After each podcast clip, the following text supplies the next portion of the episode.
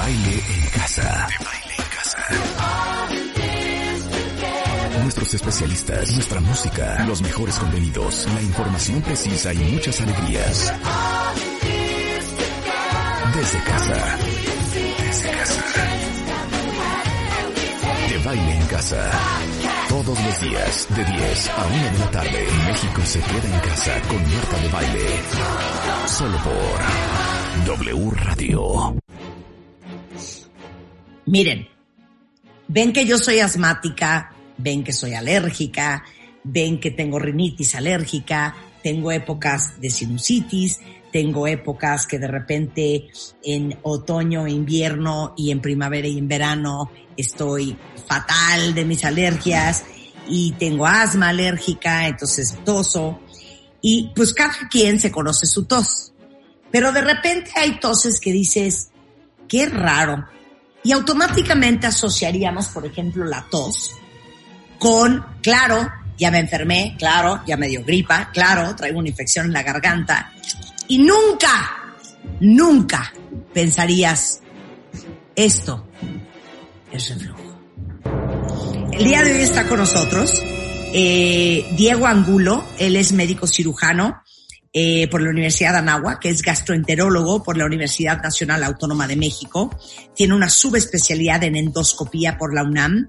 Es certificado por el Consejo Mexicano de Gastroenterología y el Consejo Mexicano de Endoscopía Gastrointestinal. Es miembro de the American Gastroenterological Association y la American Society of Gastrointestinal Endoscopy. Creo que nunca te lo habían dicho tan bonito, fíjate. Eh, bienvenido, Diego, ¿cómo estás? Gracias, Marta, muy bien. No, pues qué, qué bueno, mi doc. Lo primero que me dijo abriendo esta conversación es, Marta, ¿ya te tomaste tus medicamentos? Y quería hablar contigo de esto del reflujo, porque dicen que hasta 5 de cada 10 mexicanos en edad adulta tienen reflujo gastroesofágico, tienen síntomas por lo menos una vez al mes y no tienen ni idea. Y cada vez vemos más gente joven con problemas de reflujo. Y este, pensamos que el reflujo en su momento era como propio de los niños y te decían que el niño le cayó fatal la leche y que seguramente tenía reflujo y le cambiabas la leche por lo menos las que somos mamás estamos como muy enteradas del tema. Pero a mí me dejaste traumada para siempre, Diego, cuando te empecé a dar todos mis síntomas de que sentía el estómago distendido, no podía respirar, eh, tenía una tos horrible y me dijiste, tienes todos los síntomas de reflujo. Y me impresionó muchísimo porque nunca hubiera asociado el, el reflujo con tos cosa que también le descubrieron a mi esposo, que igual tosía muchísimo y se dieron cuenta que tosía por reflujo. Y este es uno de muchos síntomas que tiene el reflujo y por eso quería hablar del tema. Entonces empecemos con clases de anatomía con Diego Angulo. ¿Qué es la enfermedad del reflujo? Y, y platícanos cómo funciona el sistema digestivo y qué colas es el reflujo. Te platico, Marta, y a todos tus cuentavientes. Este, el reflujo es cuando se regresa el ácido del estómago hacia el esófago. Okay. El esófago no está preparado para recibir esa acidez, entonces se va quemando. Normalmente, el reflujo que todos conocemos y el más frecuente en todos es el que sientes como un ardor en la boca del estómago, esa acidez, ese dragón que sientes cuando sube y quema el ácido tu esófago. Pero sí, hay muchísima gente, gran parte de la población, que va, en vez de al gastroenterólogo por pensar que es reflujo, problemas como de otorrino, como rinitis, como laringitis, como que te enfermas de la garganta habitualmente, y lo que realmente es reflujo, porque se, el ácido llega hasta la garganta y va quemando y va quemando toda la zona de la laringe, de la faringe, y los síntomas son como si estuvieras enfermo del, de, de, de gripa y tienes mocos, tienes tos, y por más medicamentos que te dan, antibióticos y demás, no acabas resolviendo el problema porque el tema es reflujo. Claro, ahora espérame un segundo. O sea, para ser más específica, yo me meto, vamos a pensar en algo así como su, me tomo un jugo de naranja, que podrías pensar que es ácido porque es un cítrico. Baja por todo el esófago y llega hasta el estómago, pero pasa por una, digamos, compuerta y esa compuerta se abre y se cierra. A ver, explícanos esa parte y por qué acaba regresándose el jugo de naranja y todos los jugos gástricos que, que, que tenían con eso. Ok, el esófago es como un tubo que nada más su función es pasar todo el líquido y todo el alimento hacia el estómago. O sea, es un, tubo de transporte. ¿Onta el estómago? ¿Onta? ¿Dónde empieza? Empieza bajito de la garganta, digámoslo, abajo de las cuerdas vocales y acaba justo en la unión del esófago con el estómago, que es más o menos abajito del esternón, más o menos. El huequito. Las costillas. Exactamente, ahí más o menos, anatómicamente por ahí es. O sea, largo el esófago. ¿Cuánto largo, sí, como 30, 35 centímetros. O sea, imagínense que tienen una regla de, de escolar, eh, terminando la garganta y empezando las costillas, ¿no? Donde se unen las Ahí está la regla. Y ahí es bien importante porque justo abajo de ese tubo, que es lo que dices que es la compuerta, es una cosa que se llama el esfínter esofágico inferior, que es un músculo que desde luego no controlamos, es un músculo que tiene una función de abrir cuando viene la comida y de cerrarse la mayor parte del tiempo para que no se regrese. Y justo ahí es cuando entra el tema de la hernia yatal, tan famosa y tan conocida por muchos que te dicen que tienes hernia yatal. ¿Y qué es hernia yatal? Es que se sube un poquito el estómago hacia arriba, hacia arriba del diafragma, entonces la función de ese esfínter, de esa compuerta, se pierde. Y entonces el mecanismo más importante antirreflujo que tenemos, que es la función del esfínter, deja de funcionar y entonces produce frecuentemente el reflujo. ¿Ok? O sea, flujo regresa, reflujo. Exacto se te regresa todo. Pero se te regresa todo. La verdad es que no sabemos por qué se deja de funcionar la compuerta. Sí sabemos que gran parte de la población, si nosotros nos hacemos estudios, es que tenemos una hernia yatal y eso hace que se pierda completamente la función. Hay muchas cosas que no nos ayudan para el reflujo, que iremos platicando, Marta, pero por ejemplo, el sobrepeso es un punto importantísimo para el reflujo, porque pasa un poco el fenómeno de las embarazadas. Cuando tienes mucho aumento en la, en, la presión del abdomen, pues se aprieta el estómago y se regresa mucho más fácil la comida. Y el, tanto que el reflujo, si tú bajas de peso, mucha gente, es la solución para mucha gente. Desde luego es lo más difícil de hacer, el bajar de peso, pero, pero eso ayuda muchísimo, ¿no? A ver, ¿qué no ayuda? Entonces el sobrepeso no, porque tienes oprimido el estómago. Por el aumento de la presión, claro de la grasa abdominal y eso hace que este, tengas apretado el estómago y ahora, sí que por, por física se regresa el ácido. ¿Qué más? O sea, desde luego hay muchos alimentos y muchas bebidas que favorecen el reflujo porque favorecen que esa presión de la presión del esfínter disminuya, como el chocolate, como, como el café, como el alcohol, como el cigarro, como varias cosas aumentan el reflujo el reflujo y, por eso los irritantes, este, los condimentos, todo ese tipo de, alimentos favorecen que se pierda, que disminuya la presión del esfínter y se favorezca el reflujo. Además, que pues los irritantes aumentan la acidez y entonces quema más. Oye, pero estoy impresionada. Las bebidas alcohólicas, ahí te hablan, Rebeca, este, la pimienta, las especias, la menta, la grasa, decías el café, el chocolate, este, y, de repente puedes no, no, no asociar que cualquiera de estas cosas te puedan agravar el reflujo. Entonces, el peso, cierta comida, ¿qué más agrava el, el reflujo? Este, ciertos, ciertos hábitos como, o sea, desde luego, como es un tema mecánico el reflujo, como estamos hablando de la compuerta, el, el cenar, por ejemplo, y luego, luego acostarte, pues al acostarte, pues favoreces la gravedad y que, y que se aumente. Por eso mucha gente cuando se despierta que tiene reflujo, amanece con mucha ronquera, con, mucho, con muchas flemas en la mañana, porque en la noche es cuando más reflujo puede haber, que es un reflujo silencioso, porque estás completamente acostado. Entonces, lo que le recomendamos mucho a los pacientes que tienen reflujo es que suban la cabecera de la cama. Es más, los mismos pacientes se dan cuenta que cuando están sentados mejora mucho y duermen con cinco almohadas prácticamente sentados para evitar el reflujo nocturno. Entonces, el subir la cabecera de la cama ayuda. Pero fíjate, fíjense qué interesante y por eso quería hablar con Diego de esto. Uno se despierta en la mañana y justamente la semana pasada tuvimos a, se me olvida el nombre, nuestra alergóloga desde el Miami. Ah, Adriana Bonancea. Adriana, Adriana, hablando Adriana Bonancea. Y decía que un síntoma de alergia es despertarte en la mañana, ¿no? Con ronquera, con flemas, con tos, congestionado. Entonces, es bien fácil que confundas la alergia con reflujo, el reflujo con la alergia, o peor aún, que aparte de ser alérgico tengas reflujo. Entonces, que todo el tratamiento que te mande tu alergólogo no va a ser suficiente porque no estás viendo un buen gastro que sea especialista en reflujo y no te vas a terminar de componer. Y una de dos, o vas a decir que tu alergólogo es un imbécil o vas a decir que tu gastro es un imbécil cuando es un problema de dos vías, ¿no? O puede ser que no te sirva un tratamiento y te sirve el otro o viceversa, ¿no? Entonces, qué importante porque eh, igual, o sea, yo me despertaba así de y así de hola, ¿cómo estás, mi amor? Buenos días. O sea, con una voz de licenciado, hasta que Diego me descubrió que lo que yo tenía era un reflujo cañón. Ahora, vamos a hablar, Diego, de los síntomas, porque todo el mundo asocia el reflujo con tener o no, eh, ¿cómo se llama? Acidez o, ¿cómo se llama? Agruras. agruras. no son todos los síntomas. No, no, para nada.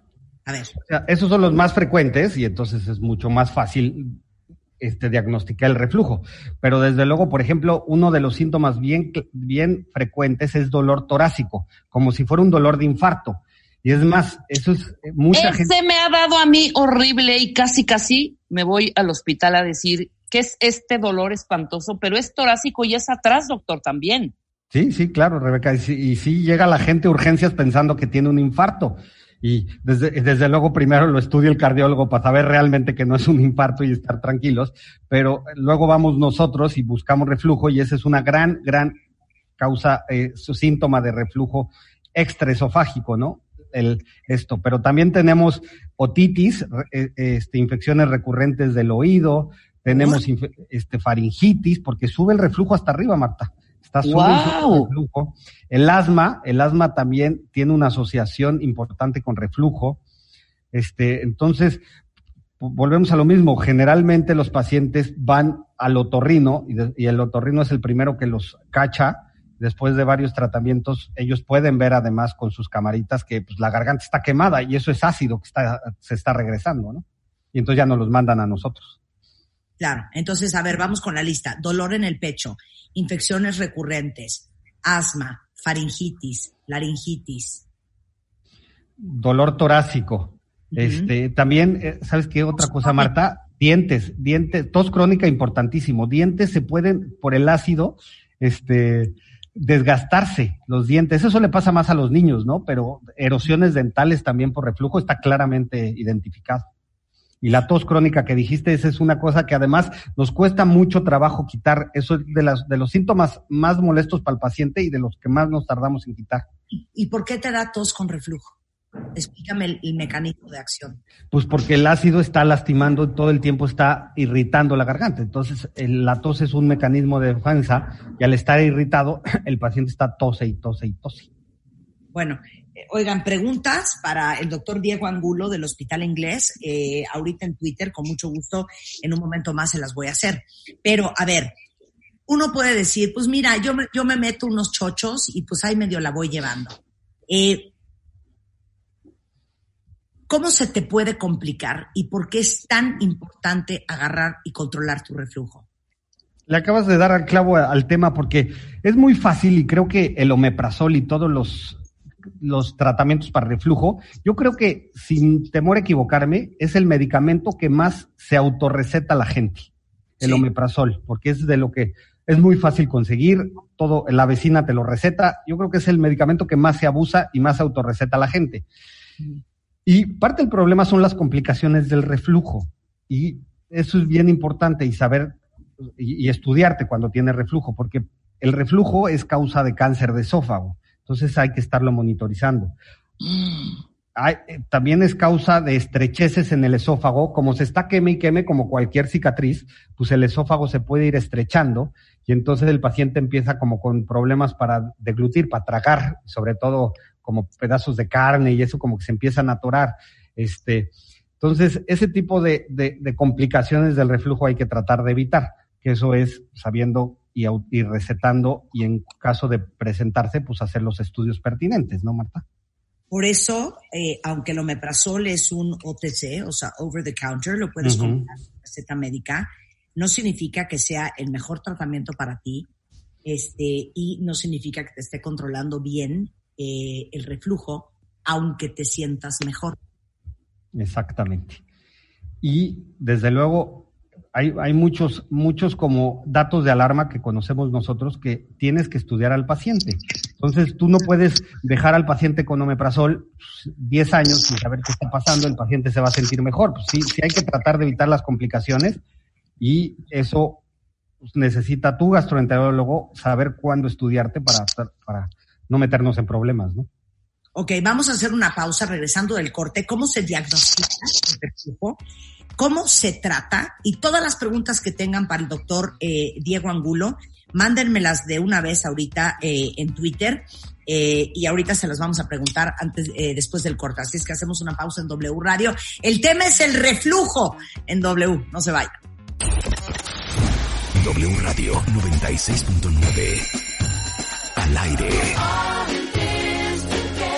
Baile en casa. Estamos donde estés. Más música, mejores especialistas, más invitados. Marta de baile, desde casa a tu casa. Marta de baile desde casa a tu casa. Hacemos una pausa.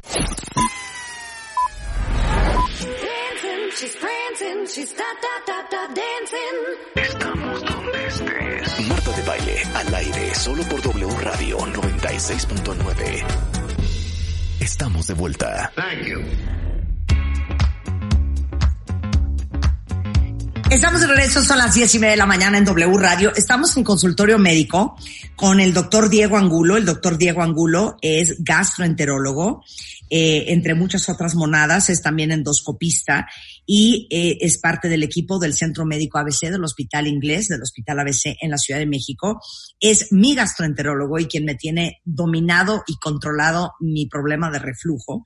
Eh, y porque hay una cantidad de mexicanos, dicen que por lo menos la mitad de los mexicanos tienen reflujo en algún momento de su vida eh, y que a lo mejor ni siquiera saben o que desafortunadamente también se medican, omeprazol es lo más común y creen que con eso lo tienen controlado. Y los riesgos y las complicaciones desde cáncer de esófago por la cantidad de quemaduras y de cicatrices que puede llegar a tener un esófago hasta esófago de Barrett, este, en fin, Estamos hablando del tema del reflujo. Todas las preguntas que tengan, mándenmelas a arroba Marta de Baile en Twitter y ahorita con mucho gusto tratamos de contestar algunas con el doctor Diego Angulo. Eh, no cunde el pánico, les voy a dar el teléfono de su consultorio si alguien necesita un buen gastro, no solamente porque tiene reflujo, sino cualquier otra cosa, síndrome eh, de intestino irritable o cualquier otra complicación. Ahorita les comparto los datos del doctor Diego Angulo. Pero hablábamos antes del corte de cómo te diagnostican si tienes reflujo. Entonces, eh, me imagino que primero es una entrevista y después ciertos estudios. Correcto, sí, primero hay que hacer varias preguntas al paciente para buscar datos de alarma para ver si el paciente requiere de estudio extra o se puede dar tratamiento. Vamos a hacer un ejercicio, vamos a hacer un ejercicio. A ver, Marta. ¿Rebeca va a ser la paciente? ¿Quieres ser la paciente tú, Rebeca, o quieres que sí, sea yo? ¿Tú quieres ser la paciente? Sí. Ok, va. Entonces, imagínate que Rebeca en su consultorio y ustedes vayan contestando igual cuentavientes y hazle todas las preguntas que le harías si estuviera enfrente de ti. Venga. Hola, Rebeca. Hola, Doc. ¿Qué onda? Rebeca, sé más formal. Hola, doctor. Buenas tardes. ¿Qué tal? Qué gusto verlo. Hola, mi Doc. Buenas tardes. Fíjese que estoy sintiendo algunas cosas y quiero, por eso vengo con usted, porque ya, ya no puedo ni dormir. A ver, cuéntame, ¿qué es lo que sientes tú? Por ejemplo, si ceno a las, a las 7, 8 de la noche, por ahí de las 9, 10, empiezo con un ardor espantoso que yo le digo agruras, horribles. El agrura, Rebeca, es que sube y quema. ¿Sientes como que sube el ácido y te quema? Espantoso. Y por ejemplo, si en algún momento tengo algún erupto, se me regresa tantito de la comida. Ok. Y eso te pasa sea- más en las noches, Rebeca. Mucho más en las noches, se me regresa todo lo, o sea, me imagino que es lo que comí, ¿no? Entonces, en el momento en que sube, ¡ay! un ardor espantoso, doctor, y luego ya baja, y bueno, en ese momento me tomo un omeprazol y se me quita. Ok, ¿cuánta- ¿cuántas veces a la semana te pasa esto, Rebeca? Como dos o tres a la semana. Ok. ¿Y si lo estás asociando cuando cenas mucho, cuando tomas Cuando como irritantes? demasiado o cuando ceno, sobre todo. Y algunos fines de semana que me echo un tequilita derecho, ahí me escapo de morir, doctor. Ok. ¿Que nunca se te ha atorado el alimento? O sea, cuando comes como que no, se te atora la comida o no? De pronto, me ha pasado como un par de veces que de pronto siento como aire, ¿no? O sea, no es que se atore la comida y que sienta que me estoy asfixiando, no, porque puedo respirar perfecto y puedo hablar, pero siento un dolor en el pecho y un dolor en la espalda terribles, terribles que parece un infarto. Y cuando tomas el, ome- el omeprazol, todo mejora. Todos estos síntomas mejoran Ajá, y tengo que tener en un, y me pongo en una posición especial para que ese como aire que yo siento se vaya disminuyendo. Es como un aire. Ok. ¿Y cuánto tiempo llevas con toda esta historia? Pues más o menos como dos años, doctor. Ok. Pues mira, Rebeca, yo creo que con el tiempo que tienes y que es tan frecuente tu reflujo, que dos a tres veces a la semana, pues la verdad es que ya tu calidad de vida sí disminuye porque te, te- no te deja dormir, o sea, sí, sí te lastima tu, tu reflujo y valdría la pena hacerte una endoscopía. La verdad es que la endoscopía es un estudio muy sencillo este, que se debe hacer en un lugar que- donde se tenga, eh, eh, recomendamos que sea en un hospital para tener todas las medidas de seguridad. Y es un estudio muy sencillo porque metemos una camarita por tu boca y vemos tu esófago y vemos qué tan lastimado está tu esófago y sobre todo, Rebeca, nos ayuda mucho a evitar complicaciones, a ver si tienes complicaciones, como Claro. el esófago de Barrett que mencionó Marta hace un ratito, que es un tema bien, bien importante. Totalmente, doctor. Y la verdad es que haciéndose este estudio en un lugar seguro, la verdad es que nos da mucha información y podemos, y podemos evitar un sinfín de complicaciones y darte tratamiento ya en forma para que esto no se repita, ¿no? Increíble. Ahora dígame una última cosa. ¿Por qué, y esto es real y es verdad, después de comer y después de cenar y, tota- y tomar o comer cosas bastante irritantes, también a la hora de ir al baño, ¿por qué arde ahí? Por, pues, muchas veces es por, por la acidez de la materia fecal, o sea, es- son mucosas y también se pueden lastimar por el, por el, el pH de la, de la materia fecal, absolutamente. Perfecto. ¿Cuándo hago mi cita, doctor? Me urge hacerme la endoscopía. Claro que sí. Re- Rebeca, con mucho gusto, cuando quieras háblame y la, la organizamos. Ahí está.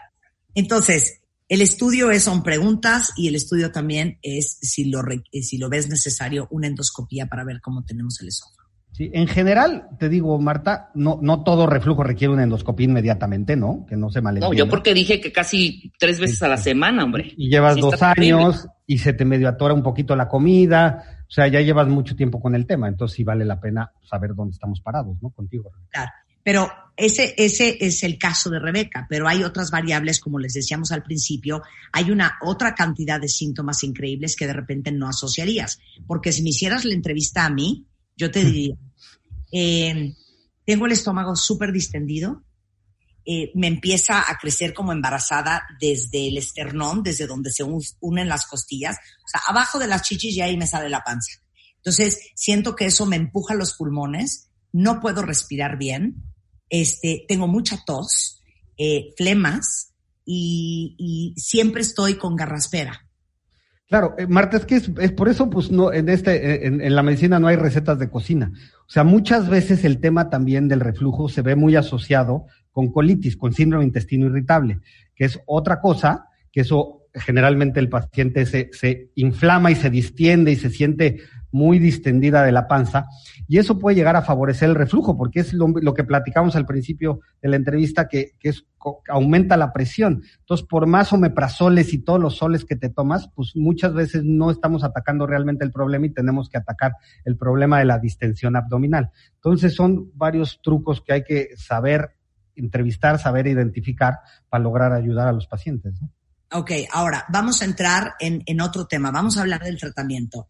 Y eh, todos estos inhibidores, me encanta decirlo porque me siento súper profesional. Pro. Los inhibidores de la bomba de protones. Esto es bellísimo, cuentavientes, y esto lo tienen que aprender. Acuérdense, inhibidores de la bomba de protones, ¿ok? Adelante, doctor. Esos son todo lo que acaba prácticamente solo, omeprazol, pantoprazol, eh, esomeprazol, todos estos que hay muchas marcas, hay sin fin de diferentes precios, todo, pero lo que hacen realmente estos medicamentos son, hay una bomba de ácido, unas células que producen ácido en el estómago y estos medicamentos van a esa célula y disminuyen la producción de ácido. Al disminuir la producción de ácido, dejas al cuerpo que cicatrice y sane las heridas porque hay un pH mucho más amigable para el cuerpo y para la cicatrización del cuerpo. ¿ok? Antes, ustedes recordarán la ranitidina famosa, que fue un paso previo a, a los inhibidores de bomba de protones, que también son muy útiles, pero se han salido del mercado por unos temas este, relacionados a oncología, que ahorita no hay ranitidina, lo están investigando, pero realmente el tratamiento actual son los inhibidores de bomba de protones. No, a mí me vale, a mí me das la lista entera de cuáles son. ya, todos los soles de Exivant. sí. Vale, Nurotec. Nurotec, Pantosol, eh, los, eh, los SEC, Ulcen, este, mm, Nexium, este.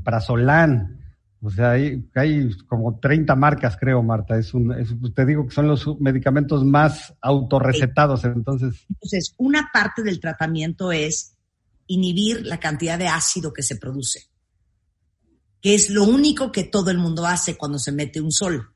Exactamente. Pero eso no es lo único que tienes que hacer para tratar un, un este, un reflujo. No, no, no. Lo que queremos decir es que si ustedes están metiendo un sol, un pantropazol, un omeprazol o cualquier otro inhibidor de bomba de protones, y es lo único que están haciendo, digamos que puede ser que tengan un tratamiento incompleto y que no estén atacando bien su, su, su reflujo, por lo cual volvemos a repetir lo mala idea que es, eh, que es automedicarse. Claro, o sea, lo más, o sea, lo que hacemos principalmente es tratar de enseñar al paciente las medidas higiénico-dietéticas, que es bajar de peso. No sabes lo que ayuda al paciente a bajar de peso. A lo mejor bajan un par de kilos y el reflujo desaparece completamente. Este, el, el, el desayunar, comer y cenar, ordenarse en las comidas también, los ayunos prolongados que mucha gente hace también aumenta la acidez porque no, no, no regulas el pH entonces el, cuerpo sigue produciendo así, este ácido, entonces no se regula por, por los alimentos. Este, la otra, el, el, cenar, mucha gente llega después de trabajar, que no comió, llega a su casa, se mete todo lo que hay de comida y se va a dormir. Entonces, pues se va con el estómago lleno y eso aumenta muchísimo el reflujo este, y tratar de, de, de, pues comer sobre todo, pues un poco más sano. En México, pues acostumbramos muchísima grasa, todo ese tipo de, de alimentos y condimentos retrasan, como que retrasan el vaciamiento del estómago, porque la grasa en sí cuesta mucho trabajo digerirla. Entonces, hay mucho más tiempo la comida dentro del estómago y al estar más tiempo es mucho más fácil que se regrese la comida. Entonces, pues tratar de evitar grasas, irritantes, condimentos y este tipo de cosas comúnmente cuando se tiene, se tiene reflujo. Muchas veces solo con las medidas, estas higiénico-dietéticas, también lo de la cabecera de la cama, controlas muy bien el reflujo y no se requieren medicamentos. Y, y ya después viene la, la, parte de medicamentos, que es bien importante. Claro, pero igualmente, si estás tomando eh, cualquier inhibidor de bomba de protones, ¿qué tal me encanta decir eso? Sí, sí. Eh, pero no estás bajando la inflamación, entonces es igualmente un tratamiento incompleto. Porque lo que tú mandas a mí, que me tiene súper bien, es el inhibidor de bomba de protones, el Norutec, más el Dimoflax, que es un para, para la distensión. Exacto, aumenta un poco el movimiento para el vaciamiento gástrico y te ayuda mucho a la distensión abdominal, que es lo que trato contigo de quitarte la presión en el abdomen y disminuir la distensión para que pues, todo el tubo digestivo funcione un poco mejor. Ok, eh, recuerden lo que acaba de decir Jonathan, porque está bien preocupado de cuánto cuesta hacerse una endoscopía, que no necesariamente todos los pacientes que tienen reflujo tienen que acabar haciéndose una endoscopía. Yo no me he hecho una endoscopía, por ejemplo. No que no me la tengan que hacer y no que el doctor ya me amenazó, pero no me la he hecho todavía. ¿Sabes por qué? Porque estamos en COVID. Pero, pero no se preocupen. O sea, yo creo que paso por paso, el primer paso es que los vea su gastro o el, el doctor Diego Angulo, que ahorita les paso el teléfono, este, y después decidir si necesitan o no una endoscopía. Igual no la van a necesitar. Este, a ver, ¿Qué opinas de las operaciones de la hernia yatal? Aquí preguntan varios. Híjole, pues sí es un tratamiento para reflujo, claro, en todo el mundo, se hizo durante mucho tiempo, se hace actualmente, pero tienes que estar súper estudiado para ser candidato a esa, a esa cirugía. Es una cirugía que tiene que ser por alguien que sepa muy bien lo que hace, porque puede tener unos problemas importantes, porque tiene que, lo que hacen en la, refluja, en la cirugía antirreflujo es como reconstruir el, el, el esfínter esofágico inferior. Entonces, este, tiene que estar hecho por alguien que sepa muy bien, porque si te dejan muy apretado, luego ya no puedes comer, o sea, tiene, tiene varios temas. Entonces, todo paciente que sea candidato para reflujo tiene que estar súper estudiado con endoscopía, con una cosa que se llama manometría, o sea, varias cosas para decidir si es candidato a reflujo. Es una cosa muy seria y yo la verdad conozco a mucha gente que no ha quedado bien. Sí, hay que, hay que tomarlo con reserva. Sí existe, sí se hace, y, pero no todo mundo es candidato para hacerse una cirugía antirreflujo. ¿okay? Entonces. Mira, tengo a varios que dicen, Edna dice, mi papá en las noches no puede respirar, tarda casi un minuto sin pasarle el aire, le quema horrible y le pasa por lo menos tres veces por semana. Diego dice, me despierto ahogándome y por las noches, antes de dormir, tengo sensación de ahogo. Sin embargo, mi oximetría es del 95% y siempre tengo esta sensación de estar súper lleno por haber comido. Eso es un, eso que dijiste es un síntoma bien frecuente que se asustan mucho los pacientes que están dormidos y se despiertan con una sensación de ahogo porque se regresa la comida y literalmente sienten que se ahogan, que se van a morir de, de, de, asfixia. O sea, y no es que te mate eso, pero es esa sensación como que te estás muriendo de una asfixia y eso es muy frecuente en el reflujo sobre nocturno. Entonces, evidentemente estos dos casos vayan a ver al doctor Diego Angulo porque claramente no tienen controlado el reflujo y, lo mejor de todo es que a mí me salió el sol, no tienen que vivir así, de verdad. Dice, mira, eh, yo estoy, eh, Ricardo Muñoz, mi jefe, director de W Radio, me dice, necesito tu gastro ahorita. Entonces ahorita te paso el teléfono, jefe. Lau Robles dice que está embarazada de cinco meses y hablemos del reflujo y el embarazo. Y desde el primer mes ha sufrido de reflujo eh, ella cree que solo va a ser un síntoma del embarazo y que cuando eh, para ya no va a tener esto. Ha tomado medicamentos y nada le ayuda. Eh, tengo todos los síntomas, incluso repito hasta el agua. Sí, la verdad es que las embarazadas hay unas que lo padecen todo el, el embarazo y, y, es, y es muy fuerte y la sufren, sufren todo este tema.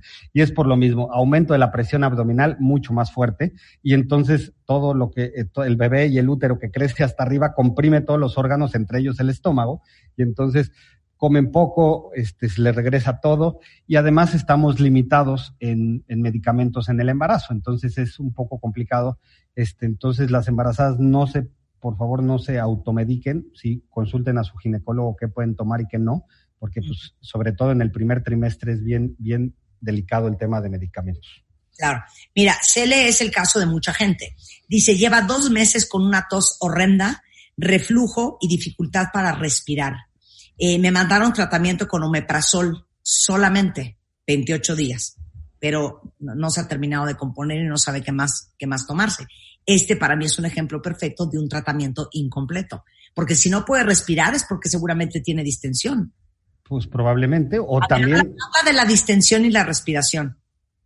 O sea, es, o sea, es cuando se aumenta la presión en el abdomen, que se infla el colon generalmente por el llamado síndrome intestino irritable o como comúnmente se conoce como colitis, pues, aumenta muchísimo la presión y entonces también el tórax no se puede expander realmente, o sea, no puede cumplir su función absoluta de expanderse completamente y agarrar todo el aire posible. Entonces, cuando hay mucha distensión, sí se compromete la, la respiración. Entonces, el paciente está como con con falta de aire y con problemas de esto. Desde luego hay que saber realmente si el problema es de, estómago y de, abdomen antes de, otra cosa, ¿no? Pero eso es algo bien interesante igual, que los que padecemos de abdomen distendido, no solamente es que todo el mundo te pregunta si estás embarazada y que si te sientas incómodo, es que también puede ser que no puedas respirar bien porque el, el estómago distendido te está empujando todo el diafragma, entonces los pulmones no pueden expandir igual porque no tienen el mismo espacio, porque ese espacio lo está usando el estómago que está expandido. ¿Sabes qué? Si quieres me vuelvo tu socia, Diego. Oye, dice Pan de Meao, yo siento que tengo la garganta cerrada y siempre tengo esta sensación de tener algo atorado y que me dificulta pasar el aire. ¿Eso puede ser que sea reflujo? Eso puede ser que sea reflujo. A veces sí, sí son engañosos los, los, los síntomas respiratorios con reflujo. Tampoco este, hay que, hay, lo tiene que ver un otorrino, lo tiene que ver un gastro. Hay un estudio que muy pocas veces llegamos a eso, Marta, pero creo que vale la pena mencionarlo para que la gente esté informada, que se llama pHimetría. es el mejor estudio en el mundo para saber reflujo y sobre todo cuando hay síntomas como tos crónica, esa sensación, se llama sensación de cuerpo extraño en la garganta, que todo el tiempo sientes como que tuvieras algo atorado ahí, como, y la gente está aclarándose la garganta. Exacto. Todo el día. Eso, eso es muy frecuente. Y este estudio de pHimetría, lo que pasa es que es un poco incómodo porque metemos una sondita a través de la nariz muy delgadita y ponemos un sensor de pH en el esófago, justo 5 centímetros por arriba de, la, de la unión del esófago con el estómago. Y durante 24 horas estamos midiendo qué se regresa, qué refluye, qué acidez, si es si es, no, si es gas, si no es gas y esto. Entonces nos ayuda mucho a dar el diagnóstico perfecto y claro y sobre todo un tratamiento correcto, porque también hay veces que no es puro ácido lo que regresa como gas, como eructos, como lo que dice la gente, ¿no? Y entonces eso nos puede ayudar mucho para, para tratar a los pacientes. A ver, ahí te va esta. Informada 2020 pregunta, ¿por qué la tos viene con flemas? pues yo creo que es por, o sea, es más bien es por la irritación que está, o sea, al, al haber reflujo y estar irritando, se, se, van irritando los pulmones. A veces hasta se ha mencionado y, se, y está claramente establecido que puede haber neumonías por reflujo. Y esto es porque se regresa y se va hacia, la, al, hacia los pulmones el reflujo. Y entonces, al, al irritar los, los bronquios, los bronquios, su mecanismo de defensa es producir moco, producir flemas y por eso se producen las flemas en, en, los, en el reflujo. Y puede haber neumonías por reflujo porque lo que se regresa se mete al pulmón. Espérame, acabo de leer a alguien que dice que acabó en el hospital con una neumonía por reflujo. Sí. ¿De qué me estás hablando? Gracias a Dios son pocos casos porque es un reflujo muy severo, pero sí, al regresarse la comida e irse a los pulmones como una broncoaspiración, pues, se, se, infecta el pulmón y puede ser una neumonía. Esos son casos contados, gracias a Dios, y los, no, son, no son tan frecuentes. Bueno, ahorita en el corte comercial yo peleaba con el doctor, pero yo le decía que también otro síntoma, porque estoy leyendo aquí este, a Mavi, que dice que siente que se le viene un líquido, que le quema el esófago y garganta y hasta le arden los oídos. Y yo le decía al doctor que yo he tenido uno de los síntomas que de repente me veo la lengua y la tengo como quemada, como escaldada. Y eso también puede ser un síntoma. Igualmente ella que siente que le arden los oídos. Sí, definitivamente sí, hasta cambio de sabores. Lo de la lengua se, se va quemando y, y, los pacientes pueden dejar de percibir los sabores. Puede tener eh, uno, otro síntoma que, que, comentamos fuera del aire fue el mal aliento. Puede ser una causa de, de reflujo, el mal aliento, porque se va, se va cambiando el pH y todo lo que hemos ido platicando y, y puede ser causa de, de, mal aliento, lengua, malos sabores de boca, un sinfín de, un sinfín de síntomas atribuibles a reflujo. Oye, este, a ver, esta, esta también es muy buena. Dice aquí Bretz. Lo voy a preguntar por ti y por todos tus compañeros, aunque voy en contra de mi, de mi voluntad. Yo repito y erupto mucho, dice Bretz yo creo que es bueno y me siento mejor, pero es malo y tiene que ver eso de estar eructando a cada rato con el reflujo. Por supuesto, y generalmente la gente que erupta mucho y puede ser que tenga una hernia yatal o que tenga muy incompetente la válvula y demás, el paciente siente cierta mejoría porque desahoga un poco la presión. Pero sí, claro que puede ser el eructo, es un síntoma de, de, de, de reflujo claramente. Claro.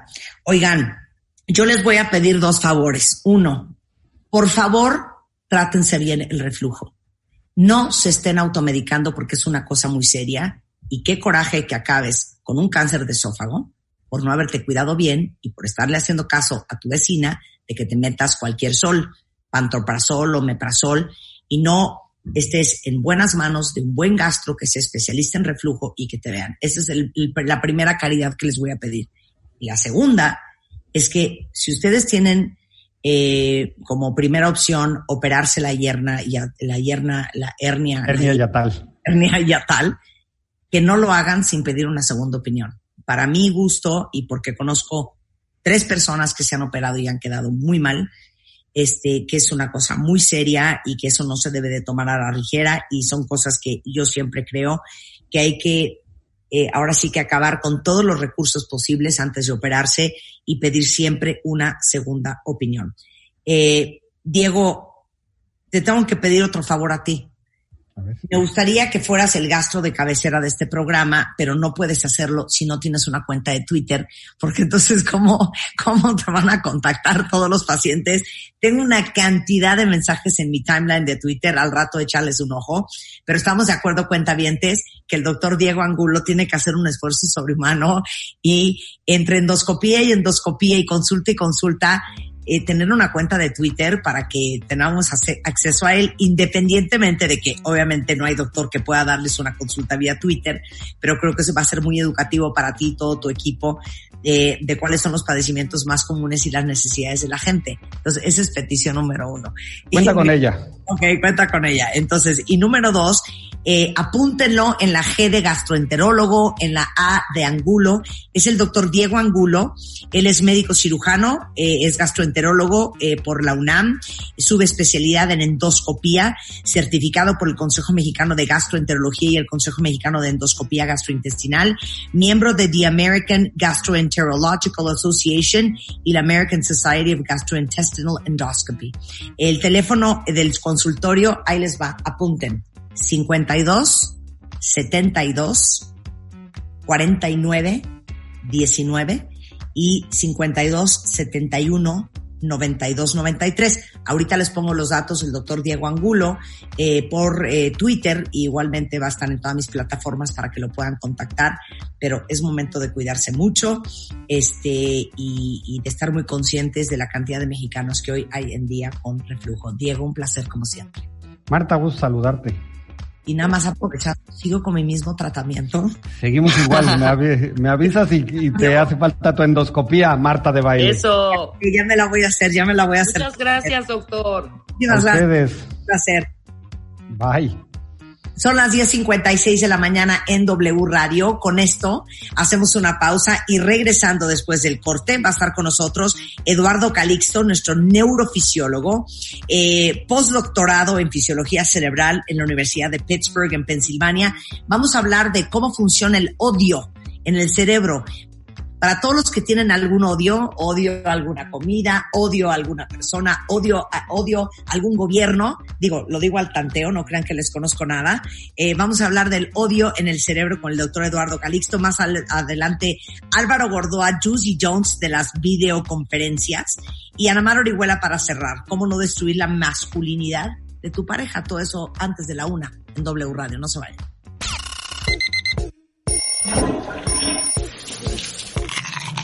Este mes, en Revista MOA, 128 hábitos que te urge cambiar. Nuestros mejores especialistas unieron fuerzas para decirnos todas esas pequeñas cosas que hay que dejar de hacer, pero ya. Además, 5 mails que ni se te ocurra mandar. ¿Y sientes que te estás volviendo loco? A lo mejor tu pareja podría estarte haciendo gaslight. gaslight. Mi entrevista en exclusiva con Katy Perry. Something inside of me takes over. I know I should do this, this and this. And I love that. Y las 13 cosas que la gente mentalmente fuerte no hace por Amy Moore. Mua Julio, una edición para detectar, corregir y cambiar. Una revista de Marta de Baile. Marta de Baile, solo por W Radio. One more time. 96.9. Estamos donde estés.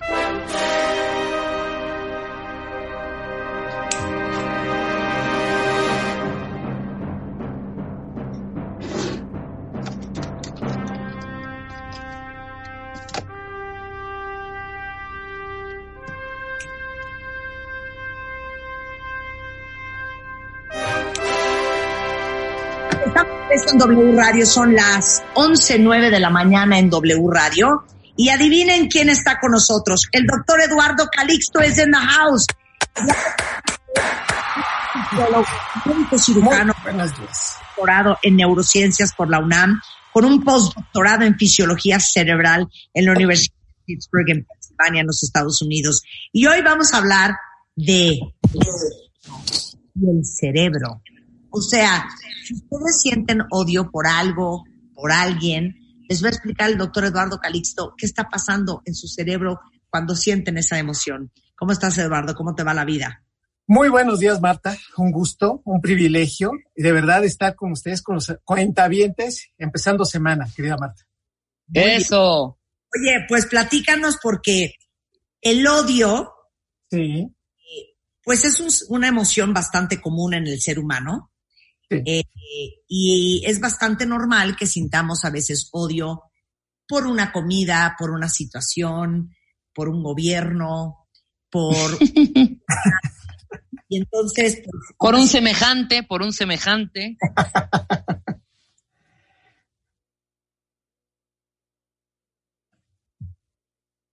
bueno, bueno. Expláyate, mi queridísimo eh, Eduardo. Pues tengo que decir que es un sentimiento extraordinariamente complejo y se inicia en el cerebro, se procesa en el cerebro, se prolonga en el cerebro, se copia en el cerebro y nunca con, el corazón. Por eso cuando nos dicen es que te odio con todo mi corazón pasa a ser una metáfora semejante al proceso del amor. De manera muy interesante, el circuito neuronal del odio llega por momentos a parecerse o a ser semejante al del amor sin ser el mismo. Y la neuroquímica de estos dos eventos también pueden llegar a ser semejantes. Entonces, el punto es que, ¿qué es lo que le genera al cerebro odio, repulsión? O sea, que alguien nos diga, no, ¿sabes qué? Vete. El hecho de que no te quieran ver, el enojo. Y entre más te quieran, tú le das permiso al otro para que entonces te odie más. Este odio va directamente proporcional a la presencia, al cariño a la neuroquímica que te genera cuando la persona te dice es que te amo, mi amor, pero dos años o tres después y te dice adiós, gracias. No, bueno, le das el permiso para que te odie y son odios que pueden durar toda la vida y ahorita vamos a analizar todos estos aspectos. Antipatía. No saben, el 86% de la primer de la primera entrevista es suficiente para tener sesgos y decir, ya, me cae mal. Me cae mal. O sea, Oye, pero no la conoces. O eventualmente dices, oye, ¿sabes qué? Cuando te conocí, me caíste muy Es más, hasta te odié por, por tu comentario, ¿no? Y eventualmente ya te conocí a antipatía y aversión. Pero también tiene un proceso, ¿sí? Dime. A ver, que termines. A ver, vamos a hacer consultorio de ventilación. ¿Qué odian? ¿Qué odian? A ver, ¿qué odian? Odio. A los cuentavientes digan que odian. A ver, ¿qué odias tú, Eduardo? Yo odio que me digan, que me cambien de último momento un acuerdo. O sea, yo ya hice el trabajo, llegamos todos y te dicen, ah, oye, ¿no te avisaron? ¿De qué? Que ya no iba a ser esto, que ahora era, era el plan A, pero ahora es el plan B. En ese momento no sabes, odio a quien me lo dice. Eso a mí me da igual. A ver, ¿qué odias tú, Rebeca? Ay, entre muchas otras. Cachar una mentira, odio cañón a esa persona. ¿Sabes? Que sabes perfecto que es mentira. Es que mira, eh, resulta que no había luz en mi casa, entonces no pude conectar. Las mentiritas, eh, sobre todo las pequeñas, ¿sabes? O sea, ya una grandota, ya olvídalo, ok, ¿sabes? O sea, odio esas chiquititas. En todas sus formas. Yo eso verdaderamente lo odio. Eh, también odio, odio, odio la cebolla, por ejemplo. Y la banda. odio la cebolla y odio la menta. A ver, explícame. No, bueno, pero eso es un proceso de aversión, fíjate, que, que por momentos puede ser fisiológico o aprendido, ¿eh? Porque muchas veces nuestros odios también son aprendidos y hay una etapa en la vida donde aprendemos a, a odiar. Es entre los 7 y 14 años. Es la etapa crítica en donde aprendes a manifestar este sentimiento y toda esta, digamos, diversidad de eventos. Mira, aquí Luisa Garay dice odio al innombrable que representa a los mexicanos.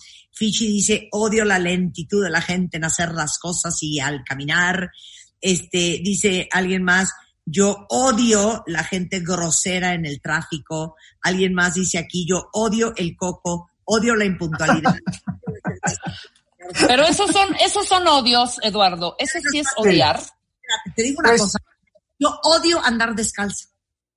Yo amo andar, andar descalza. Amo. En casa ni en sobre una alfombra. Para nada me gusta andar descalza. Mira, Netsi Quetzali dice odio la injusticia. Nan dice odio la incoherencia y la doble moral. Tareus dice odio a los pro vida, a los homofóbicos y a los machistas. Este, odio, este, bueno, hay, hay una cantidad de odio ahorita en Twitter, pero entonces ahora sí, explícanos el odio. Sí, el punto es que las, las situaciones, las personas y las condiciones que son significativas para el cerebro son las que más se odian. El hecho de, de- de tener una condición que es muy intensa para ti, para mí, y que esto cae en la subjetividad, porque lo que puede ser y puedes odiar tú para otra persona, para mí no. O, o que tú digas, por ejemplo, lo que acabas de decir, a ti no te Claro. gusta andar descalza y, y al revés, Y yo y a mí amo. también. Y entonces hay personas que no pueden poner, por ejemplo, una planta de su pie en el pasto, ¿no? Porque siente que esto ya está mal y pasa desde la aversión hasta un proceso de fobia. Por lo tanto, para el odio tenemos todo el proceso neurobiológico para sentirlo. Somos la única especie que odiamos. Ni los gatos, ni los perros, ni los leones, nadie de esa especie, de esos mamíferos, tienen esa situación de odio. Pero somos los únicos que sacamos provecho del odio, los humanos. Y además de eso, de ese factor social predeterminado, también tenemos aprendizajes. ¿Cómo los aprendimos? ¿Cómo los hicimos? Entonces, fíjense, cuando decimos lo odio, se activa un circuito a nivel neuronal en donde se activa en serie y en paralelo a la corteza prefrontal, que le da la proyección de por qué odio. Y ahí están nuestros sesgos. Podemos tener el sesgo de negatividad. Es que no, no, no, ya, ya, a partir de ese momento, cuando le dices a alguien, es que no deberías de odiarlo, tranquilízate, le estamos dando la insinuación para que sea muchísimo más intenso el proceso. Entonces llega un momento en, do- en donde tú dices, bueno, ¿qué caso tenía haberle dado un argumento en ese momento que se empezó la, la- la situación? Porque exacerbas más, funciona más tu amígdala prefrontal, tu corteza prefrontal. La amígdala cerebral que genera la emoción, el giro del símbolo que genera interpretación, el putamen, ojo, así se llama, ¿eh? Putamen, hipocampo, corteza insular y corteza premotora bilateral. Entonces se procesa en el cerebro con el odio, dolor, desdén, emociones negativas, memorias de retroalimentación y por momentos asco, con una proyección de desaprobación. Entonces, cuando tú le dices a alguien, es que te odio, fíjate nada más, te odio porque me duele lo que estás haciendo, te odio porque me está doliendo moralmente el proceso, porque me molesta, porque infiere, porque el odio no se puede desensibilizar. Dentro de todas las emociones, de todas las sensaciones, las que nos desensibilizan, una de ellas es el odio. La velocidad con la que transmite el cerebro o recibe el cerebro el, el- el- el dolor, por ejemplo, el dolor, es a una velocidad de 0.5 a un metro por segundo. Cuando nosotros estamos tocando, por ejemplo, con la punta de nuestros dedos la mesa y sentimos granitos de sal o de azúcar, es más, podemos diferenciar el tamaño de un granito, este es más grande que el otro, ve usted la velocidad Sí. y, la, y la y la precisión. Eso se conduce a 120 metros por segundo. ¿Sabían ustedes la velocidad distinta? El tacto fino, un beso, viaja a 120 metros por segundo. Una caricia Ok. a 120 metros por segundo. Pero el dolor a medio metro, un metro por segundo. Estamos hablando de una velocidad muy lenta, pero que por eso no desensibiliza. Por eso podemos tener dolor todo el día. Bueno, cuando odiamos, se genera el procesamiento de las áreas que están procesando dolor. Y aunque no nos duela la rodilla o las espinillas o el dedo gordo, nos duele moralmente y entonces pues, podemos sentir un mayor peso, una sensación de pesadumbre, una sensación incluso de que en el tórax nos están, nos están apretando, dolor, desdén. No le damos la importancia y aquí incluso hay una parte que nos puede, nos puede ayudar. Aunque el odio es más vis- mal visto, es muy entendido por los demás, porque todos en algún momento de nuestra vida lo hemos sentido. O sea, Sí. cuando tú me dices, oye, Eduardo, es que yo odio a esta persona, yo te diría, ay, Rebe, pues no lo hagas, ¿no? Porque está mal visto. O sea, en el fondo es, no está bien que odies, pero sabes que te entiendo, aunque no me des el argumento. Pues bien, cuando haces que esto genere desde el punto de vista social y lo compartes, porque también nos encanta decirlo, nos encanta compartirlo. ¿Para qué? Para que tú también tengas ese sesgo como yo y me entiendas. Oye, fíjate que fulanita me hizo esto y la odio. Tú estás esperando que yo automáticamente te diga, ah, claro. ¿Sabes que Eduardo? Yo también. Con esto Exacto, que me, digas, no, yo también. Sí, eso sería lo lógico, pero ¿qué crees? Que este es el grave problema. Y eso es porque ahora nos metemos al putamen. Esta estructura cerebral es la que nos hace, imagínense, esto es un descubrimiento de apenas tres años. No hay, no hace mucho que lo descubrieron. Imágenes cerebrales de individuos que están refiriendo a odiar. Se activan estas estructuras y entonces hay una relación entre el putamen y la ínsula, que es un circuito chiquito de dolor, pero también de amor y de pasión.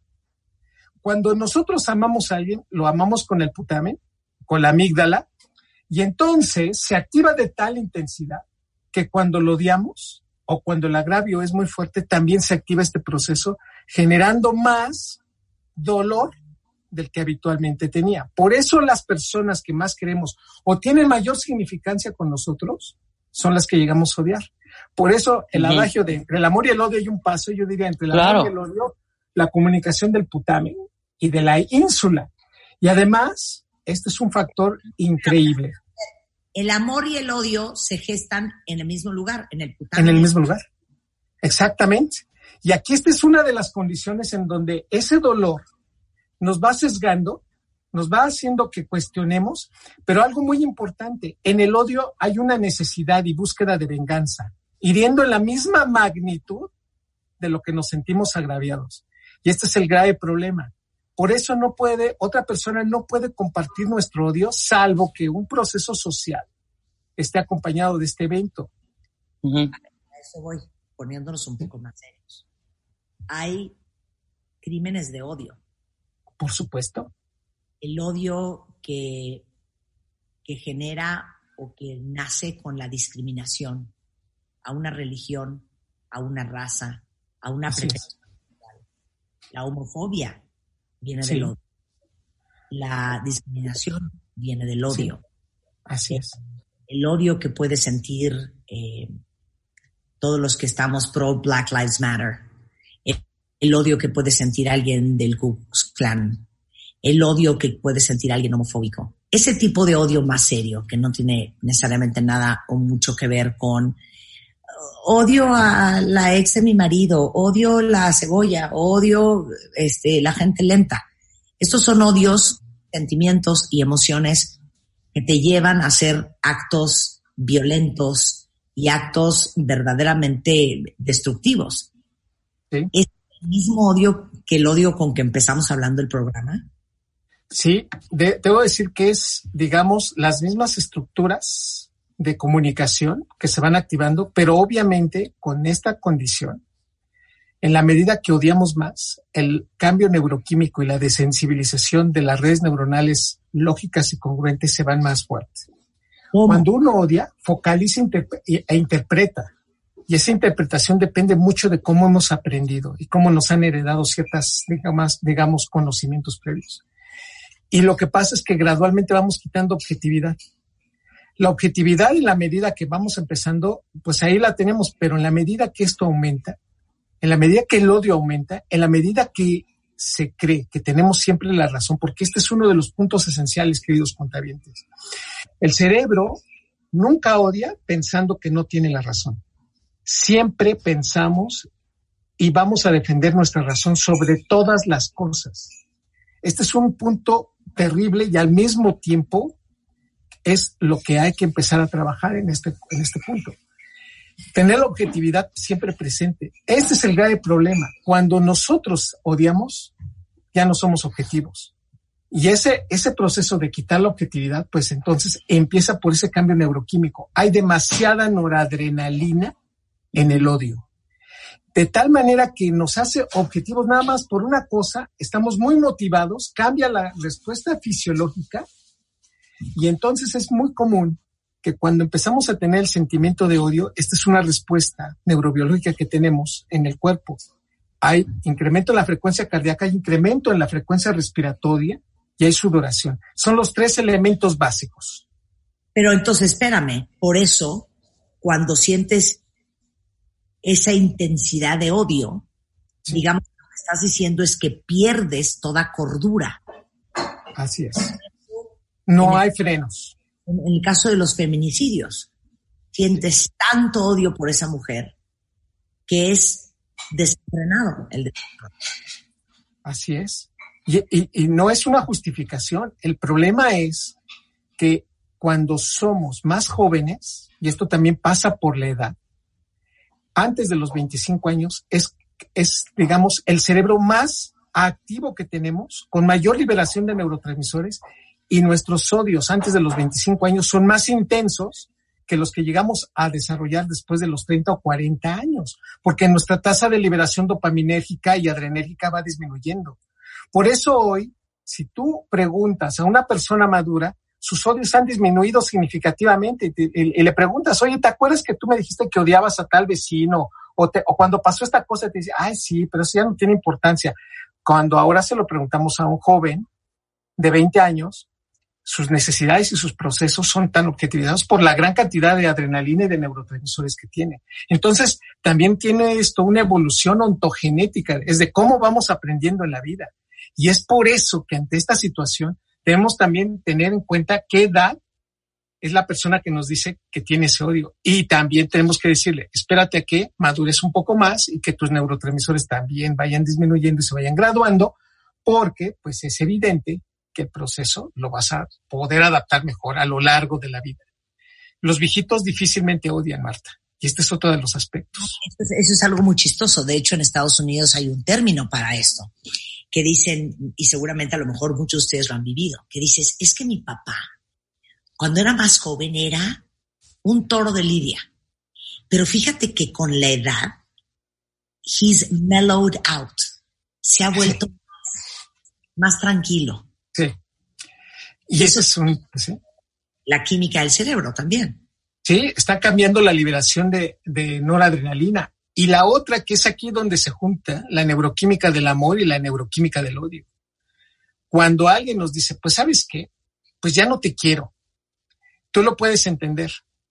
Pero si alguien te dice, o esa misma persona te dice, ya no te quiero porque hay otra persona, en ese momento se acabó el proceso del entendimiento para pasar a un evento de enojo que, que, se va justificando y es que entonces liberas ahora dopamina de una manera distinta cuando querías esa persona. Cuando nosotros amamos a alguien, la dopamina es gradual y poco a poco se va liberando. Es como un, un, un carrito que va avanzando poco a poquito.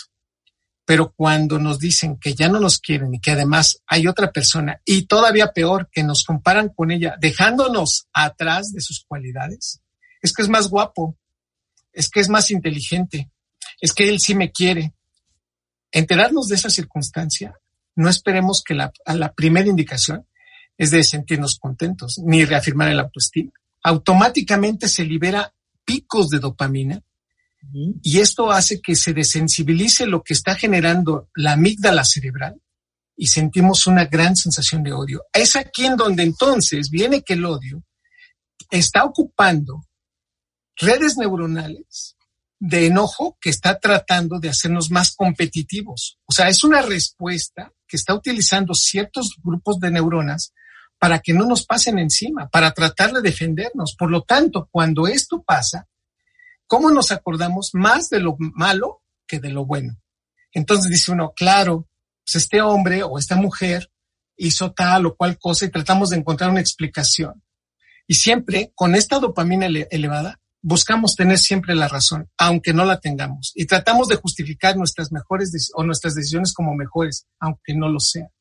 Por lo tal, nos obsesionamos de una manera terrible. Las redes neuronales que están dependiendo de la dopamina generan tanta idea que, que aunque sea subjetiva, las creemos al pie de la letra. Entonces, le dices, oye, es que pues no era tan malo, no, sí era malo y mentiroso y agresivo y peleonero. Y, tú le dices, pues yo nunca lo vi. Y en ese momento, cuando no recibes la respuesta, entonces empiezas a generalizar de una manera horrenda. Oye, antes de que se nos acabe el tiempo y para resumir, ¿hay alguna manera de domar nuestro odio en el cerebro? Sí, hay muchas estrategias. La primera es primero ser objetivo. ¿Qué es lo que detona mi odio. Y nos vamos a dar cuenta que es aprendido. No, aunque tengamos la respuesta biológica, y depende de tu personalidad, porque ya sabemos que hay personas que son muy tranquilas y hay otras que son de mecha corta, el odio depende mucho de cómo lo interpretan. Entonces, primero, entender cuáles son tus detonantes. Y eso lo aprendimos entre 7 y 14 años. Por eso repetimos muchos de los eventos que odiamos de adulto cuando nos los enseñaron y que incluso no eran de nuestra incumbencia cuando éramos niños. De niños aprendimos a odiar a familiares, a vecinos, a cierto tipo de cosas que pasaban y, te decía tu mamá o tu papá o tus tíos o tus hermanos mayores, es que lo odio. Y tú empezabas a sentir esa sensación y decir, bueno, pues yo también lo odio. Primer punto, entonces hacerlo, hacerlo objetivo. Segundo, es una de las cosas más interesantes, querida Marta, y es que así como la admiración, el odio empieza por las personas que son significativas para nosotros. Así que quitémosle esa significancia. Por lo tanto, le digo, cuando a las personas las ves por igual o incluso detectas su sus errores, que no son iguales a ti, que no tienen ese procesamiento, automáticamente disminuye el odio. Pensar que la otra persona es tonta, disminuye tu odio. Pensar que la otra persona no tiene los conceptos que tú ya tienes, disminuye el odio. Pensar que tus estrategias pueden ser mejores, disminuye el odio. Fíjate nada más para terminar. Hay un, en este momento, en el campo de las neurociencias, ya se entiende que hay un principio de odio mental llamado Trump, que son las, las iniciales de amenazador, reaccionario, despiadado, maquiavélico y partidista. Es decir, utilizando prácticamente las, las reglas o las iniciales de cada una de estas palabras, se ve que hay personas que son, tienen por característica amenazar, que son hiperactivas, que disminuyen mucho su interpretación, son vengativos y que además son manipuladores, egoístas, narcisistas, menosprecias y destruyen. Para este tipo de personalidad dice, bueno, pues la contraparte, y esta es la respuesta a la pregunta que tú me dices, Marta, hay que tener una respuesta neuronal tipo Gandhi. Gandhi. ¿Cómo? Giving, affection, nurturing, disinterested, humanist, interpersonal. ¿Qué quiere decir? Hay que ser generosos, afectuosos, educados, empáticos, humanistas e impersonales. ¿Qué significa esto? En el momento en que empieza esa sensación, sí es muy importante incrementar nuestros niveles de oxitocina, Marta. Y ante esto, queridos cuentavientes, ustedes me dirán, ¿cómo incremento mis niveles de oxitocina? Busca el contacto físico de alguien que te quiera. Es más, sin decirle algo, le dices, por favor, dame un abrazo, necesito un abrazo, necesito un apretón, necesito que me digas que soy importante para ti. O sea, estamos hablando de otra persona, no la convenzamos de que tenemos la razón de odiar a otros, sino decirle, por favor, incrementan mis niveles de oxitocina, como a través de un abrazo. Ser afectuosos. Hay una manera, como cuando tienes una bomba de tiempo en esas películas, de que tienes que inactivar a la bomba que va a estallar. Así de, no te vayas a equivocar del cable porque entonces está ahí esto y explota. ¿Cuál es ese proceso? Si yo quiero evitar una discusión y un odio, querida Rebeca, querida Marta, es empezándote a decir, ¿sabes qué, Marta? Pues sí, eres inteligente, no te equivocas y realmente creo que podemos llegar a un acuerdo. Si tú empezaste, si tú te diste cuenta, empecé a darte adjetivos positivos para evitar que se, se, esto detone. Esto a nivel cerebral, ¿cómo le encanta al cerebro que nos den coba, que nos den por nuestra razón, que nos, den, nos den por nuestro lado, que, que tengamos la sensación de que no vamos a estallar? Sí. Entonces, el mejor antídoto, educación, aprendizaje, respeto, gratitud, empatía, optimismo y cooperación. Para el odio, si alguien me dice, doctor, es que son muchas, vean ustedes que primero hay que respetarnos, tanto a nosotros como a la otra persona. Hay que tener gratitud. A veces odiamos a las personas que tal vez también tendríamos que tener actitud, ser empáticos, tener aprendizaje, tener educación. Nunca perder este optimismo y saber que tenemos cooperación. Es terriblemente difícil llevar el odio dentro de la familia o dentro de la empresa o dentro de la escuela. Es complicadísimo. Porque entonces, y este es el último punto, queridos amigos, es que el problema radica en que cuando más estemos haciendo este tipo de cosas, el cerebro incrementa su metabolismo. ¿Y cómo nos cansa odiar? Si algo nos va a cansar, lo que más nos cansa de las emociones que más nos cansan, primero es el llanto y el segundo es el odio. Y todavía peor, así como la envidia, el odio también puede llegar a matar neuronas.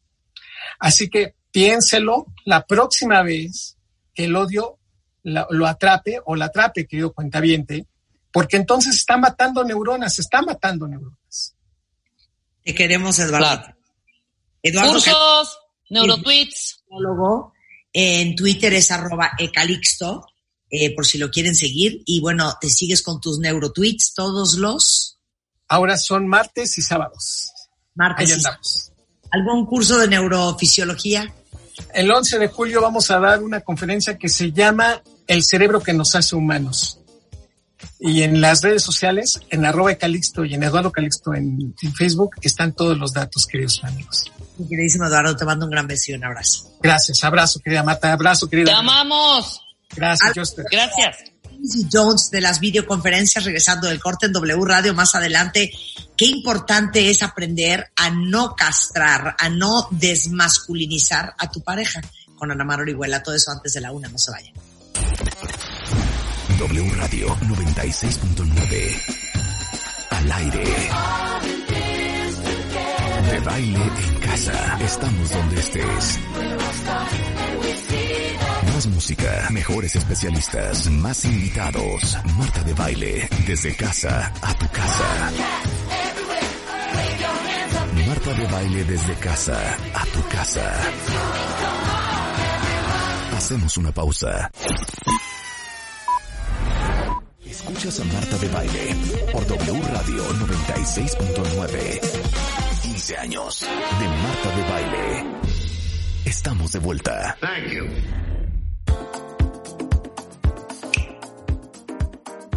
Estamos de regreso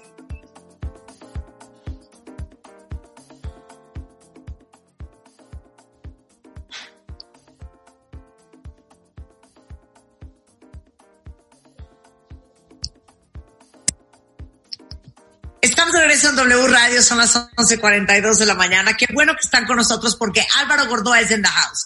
Y como hoy en día lo de hoy son las videoconferencias, ese es el tema, Juice y Jones. Porque hemos visto tantos memes, tantos videos de behind the scenes, eh, tantos bloopers de los horrores que han pasado durante las videoconferencias, que yo creo que tenemos que aprender del el maestro de maestros, Álvaro Gordoa, que es consultor en imagen pública, rector del Colegio de Imagen Pública en México. Ahora sí que cómo debemos de conducirnos y cuáles son los protocolos de las videoconferencias. Bienvenido, Álvaro. Muchas gracias, saludos Marta, saludos Rebe. Y sí, Hola. Las, las videoconferencias llegaron para quedarse y no solamente en el home office, o sea, trabajar desde casa y hacer estas videoconferencias a través de cualquier plataforma, sino también a nivel social. O sea, ¿cuántas veces no te has quedado ya de ver con algunos amigos a hacer este eh, un Zoom, un Hangout, cualquier plataforma en el cual puede ser desde echar el chisme, el cafecito. Eh, yo me he reunido desde a jugar póker como a una cata de vinos y por supuesto, pues el día constante se me va en estar conectados en estas plataformas hablando con personas, haciendo negocios, pero también dando conferencias, dando capacitaciones. A veces es una sala de juntas de dos vías, a veces hay 300 personas conectadas, pero entonces hay que saber cómo comportarnos en nuevos protocolos para las No, bueno. Es más, vayan compartiendo en Twitter si alguien de ustedes se ha aventado algún oso en una videoconferencia. Yo todavía no.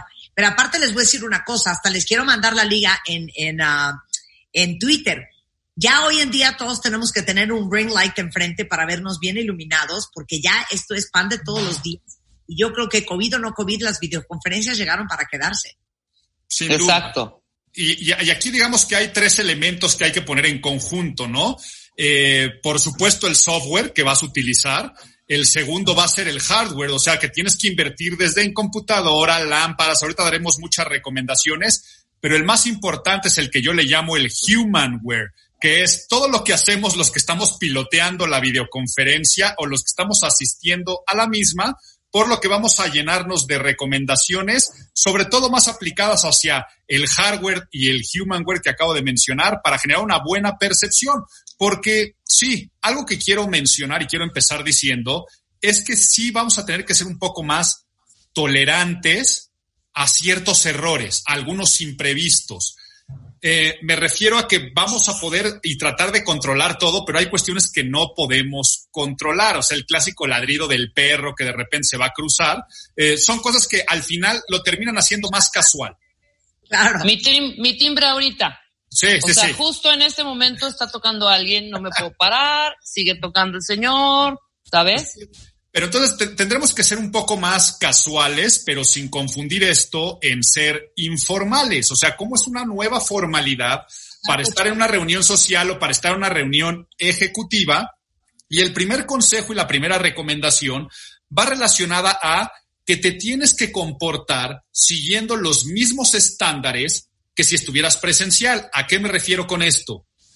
¿Qué harías y qué no harías en una sala de juntas de chamba? ¿Qué harías y qué no harías en la sala de tu mejor amiga? ¿Qué harías y qué no harías si estás de asistente a una conferencia? ¿O qué harías y qué no harías si tú estás dando una conferencia? Entonces, por ejemplo, eh, Marta me preguntaba antes de, de, empezar, ¿no? Y tú, Rebe, ¿se puede comer? ¿Se puede fumar? Y les dije, vamos a verlo. A ver, no es lo mismo estar con los mejores amigos en una fiesta de cumpleaños a distancia en videoconferencia, donde pues te vas a estar echando hasta unos drinks, que estar tomando una clase o estar en la junta con el cliente o el proveedor y estás con el proveedor y te estás comiendo este eh, unas una garnacha. Unas garnachas. Y, y va, va, a ser exactamente lo mismo con nuestra imagen física con la imagen ambiental. Para que de una vez lo dejemos muy en claro antes de empezar con los tips puntuales no hay bueno ni malo sino es lo que debe ser de acuerdo a la coherencia o sea, estar haciendo eso, estar con ese lenguaje corporal, estar con este encuadre, ¿es coherente para estar tomando una clase o es coherente para estar jugando, como decía póker, con mis amigos? Ahí es un poco a donde tenemos que irnos al sentido común, pero como a veces es el menos común de los sentidos, vámonos ahora sí con todas las recomendaciones para videoconferencias y ya lo llevarán ustedes al ámbito social o al ámbito profesional. Venga. Vámonos. Primer punto. Ah, ahí estábamos. Primer punto, pongan en silencio los teléfonos. Vamos con el primer punto con eh, relacionado a la imagen ambiental, o sea, tú y tu espacio relacionado con la cámara. ¿Qué es lo que sí tenemos que tener? Saber que el protagonista somos nosotros. La gente va a vernos a nosotros y escucharnos a nosotros y no ver nuestros espacios, porque además el espacio en el que estamos normalmente es un espacio íntimo, que a nivel ejecutivo, a nivel profesional, a veces no va a sumar tanto como un espacio profesional. Por lo tanto, tienes que elegir fondos de preferencia lisos o si algo va a aparecer en tu escenografía que sume como un signo o un símbolo. Me refiero, puedes tener un librero, o sea, que aparezcan libros, que aparezca algún detalle corporativo, que aparezca algún logotipo. A nivel social, no te preocupes si aparece la sala de tu casa, pero sí cuida mucho cuál es el lugar en el cual vas a estar haciendo el encuadre, porque repito, la gente te va a ver a ti y te va a escuchar a ti y el protagonista no tiene que ser tu entorno. Ahora, ¿qué es lo que entonces tendríamos que evitar? ¿Cuáles son los dons de nuestra imagen ambiental? de lo que va a aparecer a cuadro. Evita los fondos falsos. Estos backs falsos, que es como si te pusieras en un green screen, en estas pantallas verdes. Los de la playa, no qué horror. en el espacio, ¿no? El que aparece de repente en el espacio. Sí, en el espacio.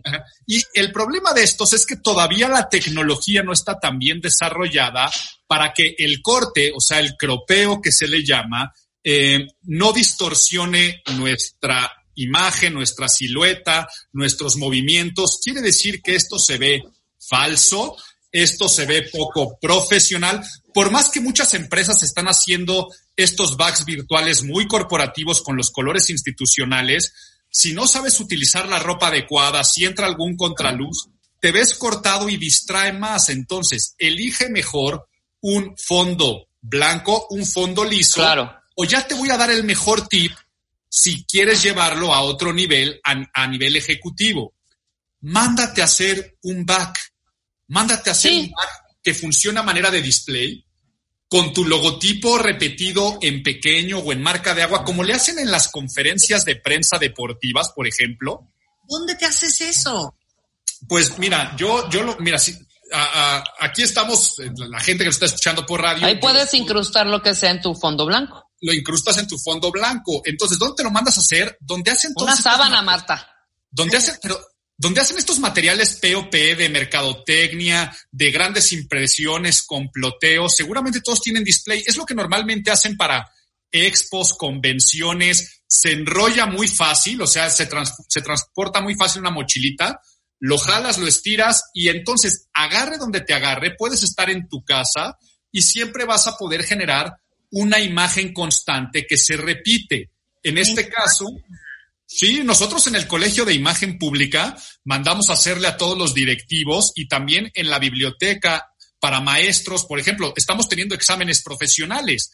Si te toca claro. dar de un examen profesional, pues vas y te llevas tu display o lo rentas como lo rentabas en la biblioteca o lo, lo, lo pueden mandar a hacer y entonces deja, se empieza a unificar. Entonces, esto funciona mucho para reuniones internas, reuniones de ventas con clientes y no se ve esta forma falsa, sino hasta se ve una cuestión de producción, como que ya tienes un estudio. Ya tienes algo armado. El otro día, el otro día nos pasó con un especialista. De pronto no supo qué le puso a la, a la, al, le picó al zoom y de pronto los ojos estaban saturados de un color como raro que yo pensé de verdad, se empezaba a ver rarísima. Juré que le estaba dando un ataque, un ataque como de epiléptico. ¿Te acuerdas? Pero oye, Ricardo Muñoz, cabina W Radio, que nos manden a hacer backs a todos los conductores de W Radio que estamos transmitiendo desde casa para que se vea súper profesional con el logotipo de W. Sí, y la verdad va a ser la... Va a ser... Se vea la puerta del cuarto de mi hija.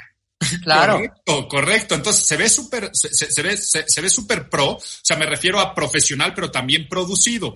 Y dentro de este tipo de producción, ¿qué otro tipo de cuidados tenemos que tener en el espacio físico en el que estemos? Primero, el que mejor acústica nos vaya a dar. No tener estas interrupciones de si va a sonar. A veces va a ser imposible que el perro que ladra el vecino, este, los tamales oaxaqueños, el ferro, el fierro viejo que venda, que se están metiendo en las videoconferencias.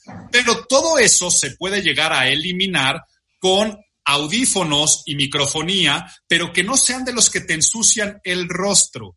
Cualquiera de estos dispositivos, o sea, unos AirPods para decirlo más directo, te solucionan ese tipo de problemáticas que hacen que no se meta tanto el audio de la gente que te rodea y es muy similar a lo que pasa en los estudios de televisión con el micrófono lavalier, el famoso micrófono de solapa, que son extremadamente unidireccionales, que matan el sonido ambiental y se escucha mucho más tu voz. Entonces, te en sí mismas quiere decir, estás en un lugar en el que el resto de la acústica no te está molestando, porque también es muy molesto tú estar dando una conferencia y tener los ruidos ambientales, y hace que tampoco se metan los sonidos que invaden cualquier lugar.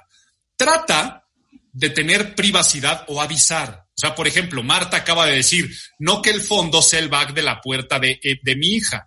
Que ha salido mi hija saliendo de su cuarto en un par de Zooms. Correcto.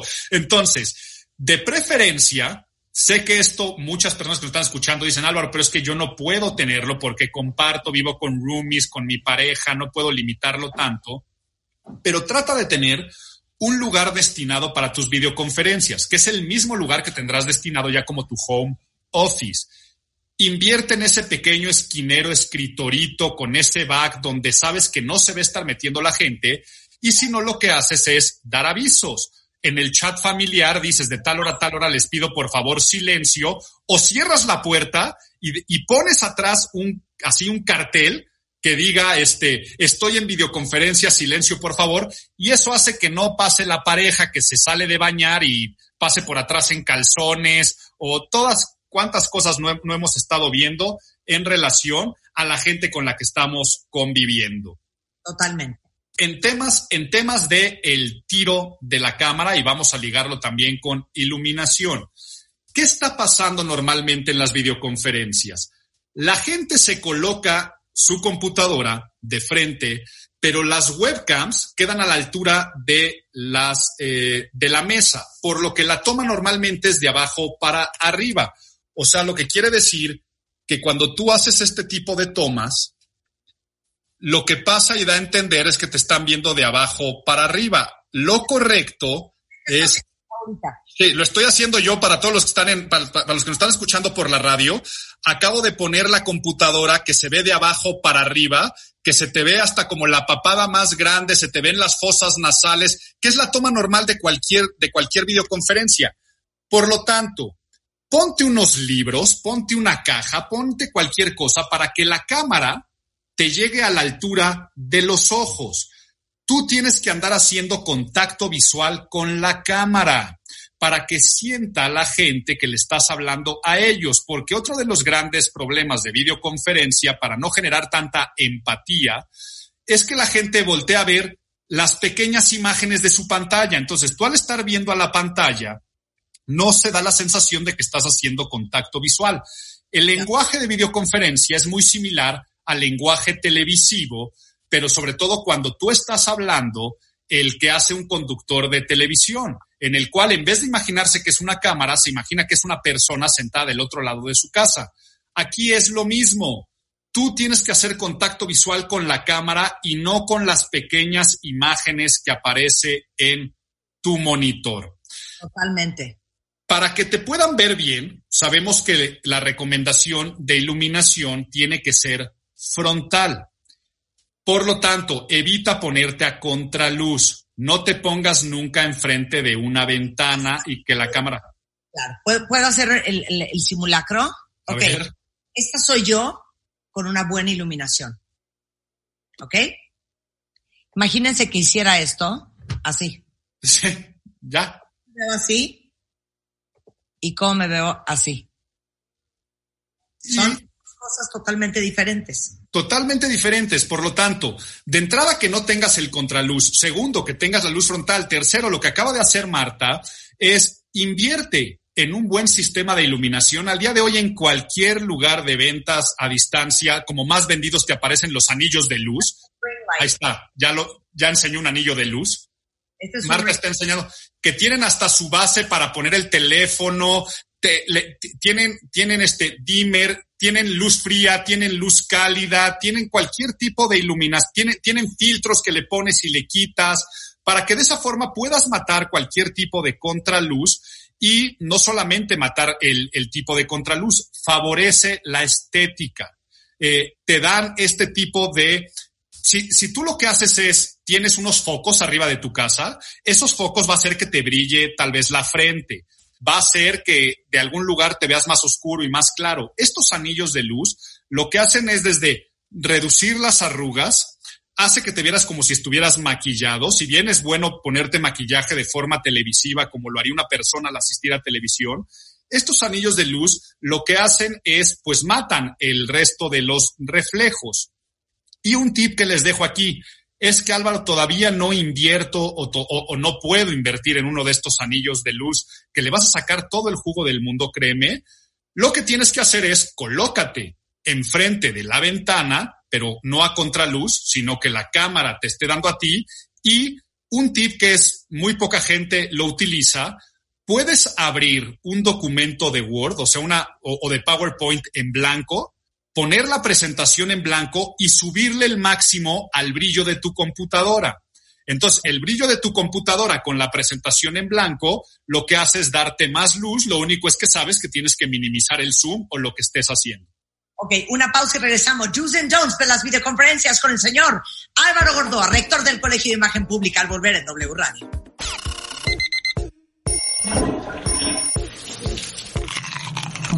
Mes, en Revista MOA, 128 hábitos que te urge cambiar. Nuestros mejores especialistas unieron fuerzas para decirnos todas esas pequeñas cosas que hay que dejar de hacer, pero ya. Además, 5 mails que ni se te ocurra mandar. ¿Y sientes que te estás volviendo loco? A lo mejor tu pareja podría estarte haciendo gaslight. gaslight. Mi entrevista en exclusiva con Katy Perry. Something inside of me takes over. I know I should do this, this, and this. And I love that. Y las 13 cosas que la gente mentalmente fuerte no hace por Amy Moore. Mua Julio. Una edición para detectar, corregir y cambiar. Una revista de Marta de Baile. Marta de Baile. Solo por W Radio. 96.9.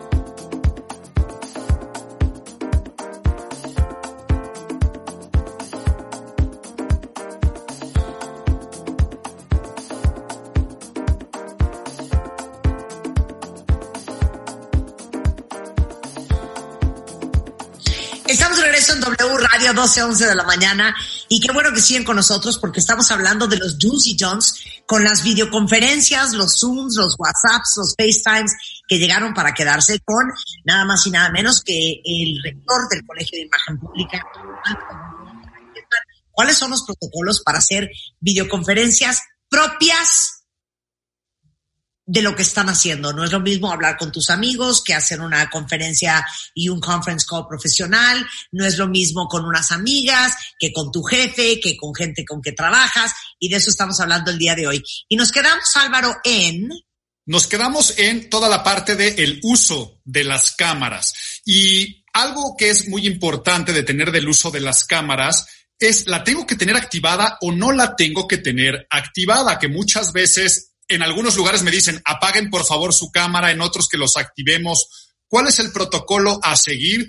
Y es muy, muy sencillo. Y esta recomendación también va a ir relacionada al micrófono. Empiezo por el micrófono. El micrófono únicamente lo tiene que tener activo la persona que está hablando o personas, porque pueden ser dos en una reunión que están hablando y el resto está escuchando. Imagínate que esto fuera una sala de juntas. Y en esa sala de juntas, pues entonces hay una o dos personas que hablan y el resto del tiempo estás más pasivo. Pasa lo mismo en reuniones sociales, pero ¿qué pasa en las reuniones sociales? Que en las reuniones sociales normalmente todos hablamos y todos participamos. Por lo tanto, en reuniones ejecutivas, ten tu cámara activada, y tu micrófono desactivado a menos que vayas a hablar. ¿Por qué tener la cámara activada? Desactivar la cámara en una videoconferencia ejecutiva da la percepción de que no estás presente. O sea, estoy conectado, pero tal vez estoy haciendo otras cosas, tal vez estoy pensando en otro tipo de cosas. Entonces, es una falta de respeto estar en una videoconferencia ejecutiva y tú tener tu cámara desactivada. Si eres un asistente a una videoconferencia ejecutiva, tengo que tener entonces mi micrófono cerrado, mi cámara activada y yo estar haciendo contacto visual con la cámara. Y mi lenguaje corporal es el que está sintiendo o está diciendo algo. Por lo tanto, aquí también viene la recomendación de evitar el multitasking. Si tú no estarías en una reunión ejecutiva, en la sala de juntas, y no estarías platicando con alguien más o estarías este, eh, escribiendo todo el tiempo en tu teléfono.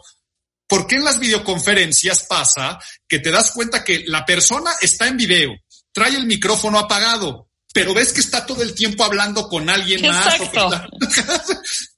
esta persona no me está pelando, ¿no? Hasta que los andas viendo con la, con la vista perdida al fondo de, tiene una televisión o tiene algo, eh, o, tiene algo encendido. Eh, y sería lo mismo que estar comiendo, estar jugando, estar, vaya, en una pues, reunión. Pintándose la uña. Correcto, pintándose. Esta. Es que está haciendo Marta en este momento una mímica, como si estuviera en un Zoom preguntándole a alguien algo por señas. Ajá, y entonces tú volteas a ver la camarita y dices, esta persona está hablando con alguien más, no me está apelando a mí. Entonces, vuelvo a repetir, en videoconferencia ejecutiva, micrófono apagado, pero cámara activada. Si yo quiero comentar algo, abro mi micrófono e interrumpo o utilizo el chat. Ahora, a nivel social. Ah, y esto ayuda a que no se mete el perro ladrando, el niño llorando y este tipo de interrupciones. A nivel social es diferente. a nivel social tienes todo el tiempo la cámara activada y todo el tiempo los micrófonos activados porque es como si fuera una fiesta donde el ruido ambiental no molesta, donde todos se quitan la palabra, donde habla uno, donde abre el otro, donde tal vez no es ese protocolo más, más frío. Pero ahora sí vamos con la parte de conferencias. Tú eres asistente a una conferencia.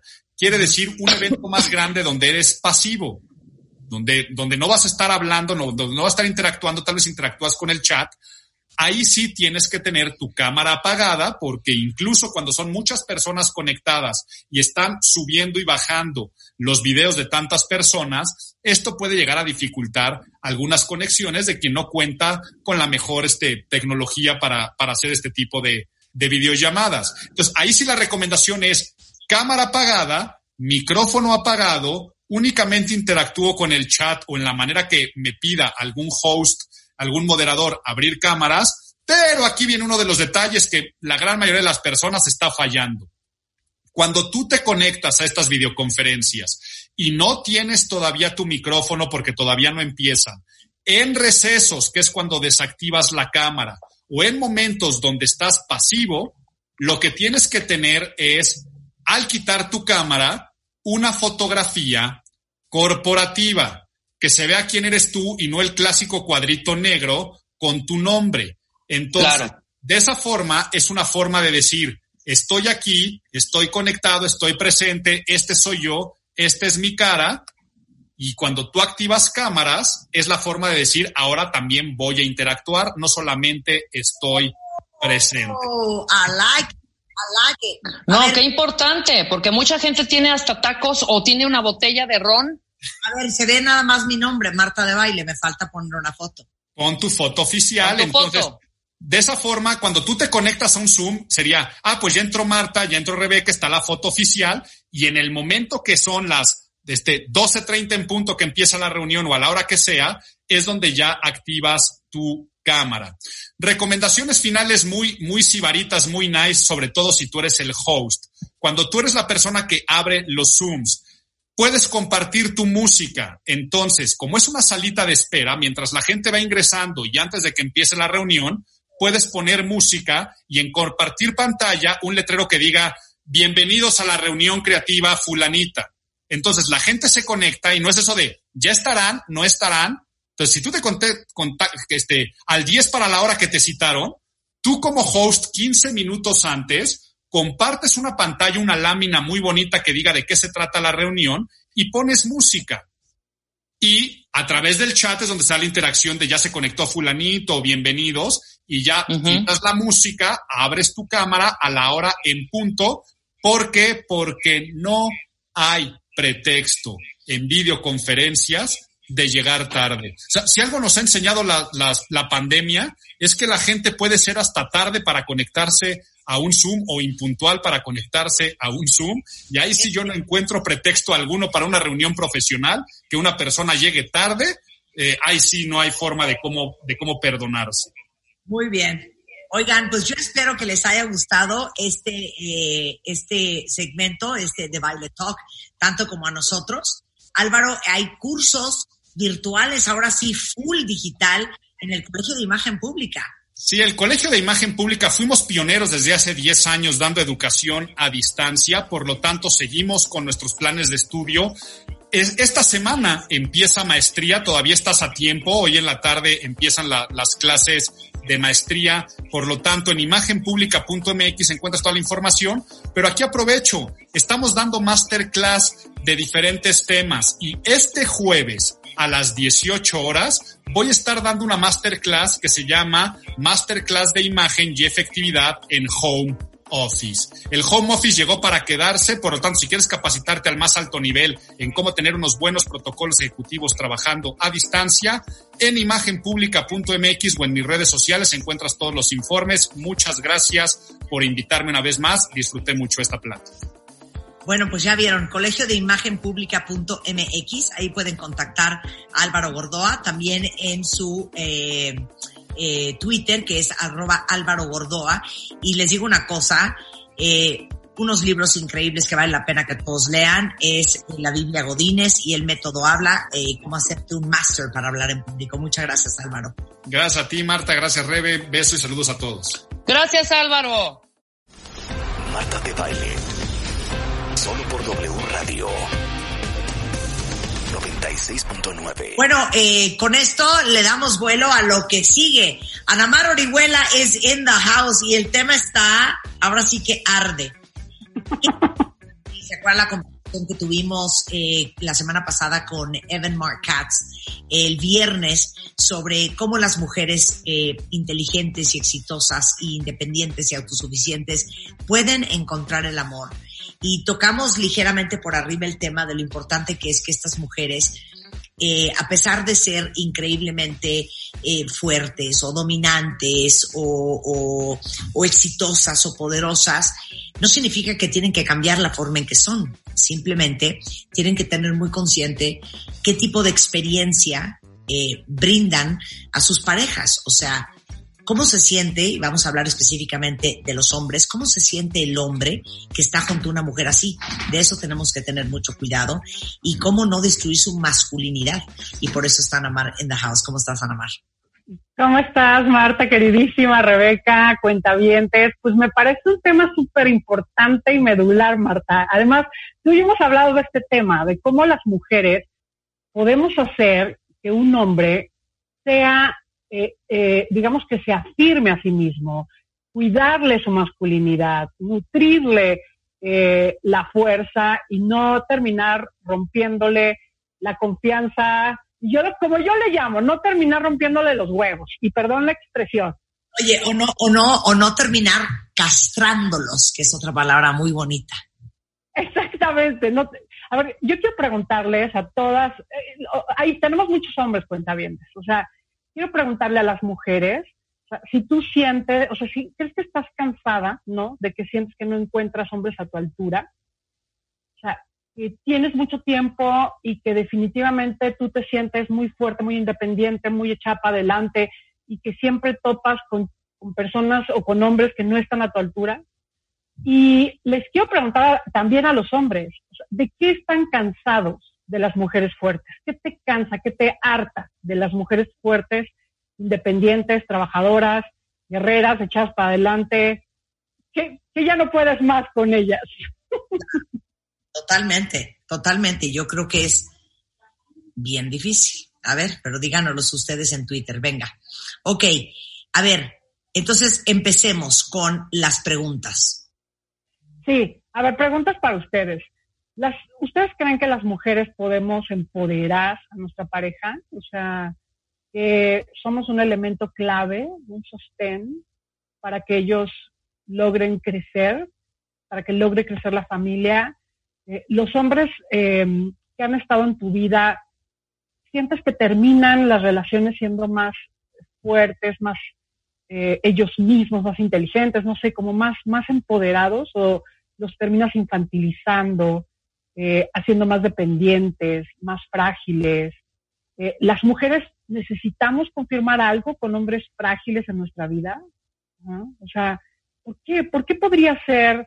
¿Qué beneficio oculto hay en, tener un hombre frágil? Yo ahorita voy a explicar cuál es un hombre frágil. O sea, ¿qué, es un hombre roto? ¿no? Eh, ¿Crees que los hombres necesitan hoy más que nunca sentirse fuertes y respetados? Es una pregunta para todos. Y, y, si crees que las mujeres hoy sabemos recibir. sabemos recibir. Voy a hacer una aclaración. No es a nadie eh, empoderar y darle la virilidad y darle la masculinidad a alguien más. Pero hay una gran diferencia entre eso y ser de esas mujeres que andan con un machete en la mano viendo a quién le vuela los testículos. Exacto, porque en realidad eh, creo que no te das cuenta de qué manera más bien lo vas rompiendo, vas rompiendo sus iniciativas, lo que, la visión que tiene de cómo hacer las cosas, eh, sus expectativas y lo que para ti nunca es suficiente, pues va haciéndolo perder en sus propias certezas, no te dejas ayudar, no te gusta que las cosas sean cómo él las hace, terminas haciéndolo tú. O sea, todo este echar para atrás, echar para atrás, echar para atrás, pues termina siendo eh, algo que, que, rompe una seguridad, una iniciativa y dice, bueno, pues ya, o sea, y un día terminas eh, con un hijo que es justo lo que no quieres y lo que no necesitas. Claro, oye, antes de irnos a corte, nada más, háblanos de los hombres de tres huevos y no de diez y confírmanos las como profecías autocumplidas. Claro, a ver, eh, ¿cómo, qué, es, ¿qué es lo que tú confirmas cuando conectas con un hombre? Uno, ¿cómo son los hombres rotos? La energía masculina rota en un hombre es un hombre infantilizado, que no tiene independencia económica, depende todavía, no importa si tiene 40 años, depende de su mamá, depende de alguien más. Es, son hombres que buscan mujeres fuertes para colgarse de la chichi, y perdón la expresión, pero es una necesidad de que le digas cómo, cuándo, de qué manera, que lo protejas. Eh, o sea, hay una posición pasiva. Es que le resuelvas, claro. Conocemos el patrón. más o menos narcisista, ¿no? O sea, de egocéntrico, quiere, eh, eh, es un hombre enojado con el padre. Casi siempre tuvieron padres ausentes o padres eh, que los rechazaron, entonces están, están enojados con su masculinidad. Es por eso que están rotos. Fueron, fueron hombres muy protegidos por la madre. La madre los hizo su pareja energética porque muy probablemente la madre llenaba sus necesidades afectivas con ellos y no les permitió, o sea, no le permitió crecer, desarrollarse, ser hombre libre. Entonces le faltaron los huevos, digo, la masculinidad del padre y una madre que lo sobreprotegió. Eso, eso es, esos son los hombres que, que de alguna manera de pronto conecta con mucha facilidad sin querer y sin darse cuenta la mujer doña huevotes, ¿no? O sea, la fuerte. Y entonces, cinco creencias que confirmas cuando conectas con estos hombres. Cinco creencias. La primera es que los hombres son pendejos, ¿no? Que no puedes confiar en ellos, que no tienen capacidad, que, que no mereces un hombre a tu lado, que solamente va a haber niños, que estás sola, que todos los hombres son iguales y que no son suficientes para amarlos, que un hombre no es suficiente para ganarse su corazón. Y eso, eso es lo que terminas confirmando, doloroso. Y esas son herencias tremendas. Si veniste de un matriarcado absoluto, en donde todas las mujeres están peleadas con los hombres, es muy, muy difícil que tengas otra experiencia y que tengas una visión limpia y pura sobre los hombres si, si viviste con esta información y con estas creencias detrás de ti todo el día. Regresando del corte, este, cuáles son las creencias que normalmente necesitamos confirmar y acaban siendo profecías autocumplidas y este, cuál es la dinámica de entre una mujer y un hombre que normalmente le quiere romper los huevos y cuál es la dinámica entre una mujer que quiere que le crezcan los huevos. Regresando del corte con Ana Mar Orihuela y no se nos ocurre otra palabra para describir el tema que estamos hablando al día de hoy. Hacemos un corte y regresamos en W Radio. Ana Mar Orihuela es en the house. W Radio 96.9 al aire. De baile en casa. Estamos donde estés. Más música, mejores especialistas, más invitados. Marta de baile, desde casa a tu casa. Marta de baile desde casa a tu casa. Hacemos una pausa.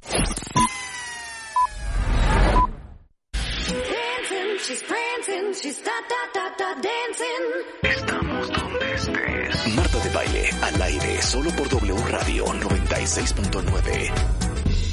Estamos de vuelta. Thank you.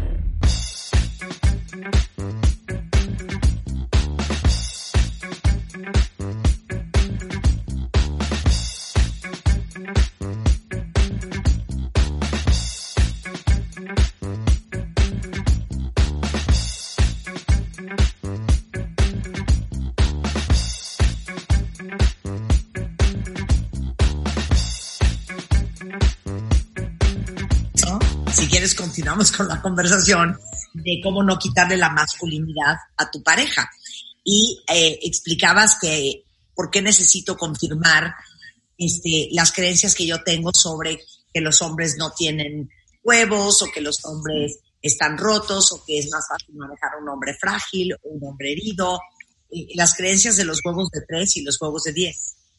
Sí, o sea, como lo que estamos hablando es de, de como de pronto tú eres una mujer muy eh, echada para adelante, muy mental, estratega, muy exitosa en lo que haces, muy controladora, muy masculina y de pronto estás conectando con hombres que son o, hombres muy, muy femeninos, muy pasivos o rotos en su masculinidad, porque eso también es muy doloroso. O sea, mucho del tema tiene que ver también con conectar con hombres que terminen siendo tus hijos y que termines tú resolviéndoles la vida, ¿no?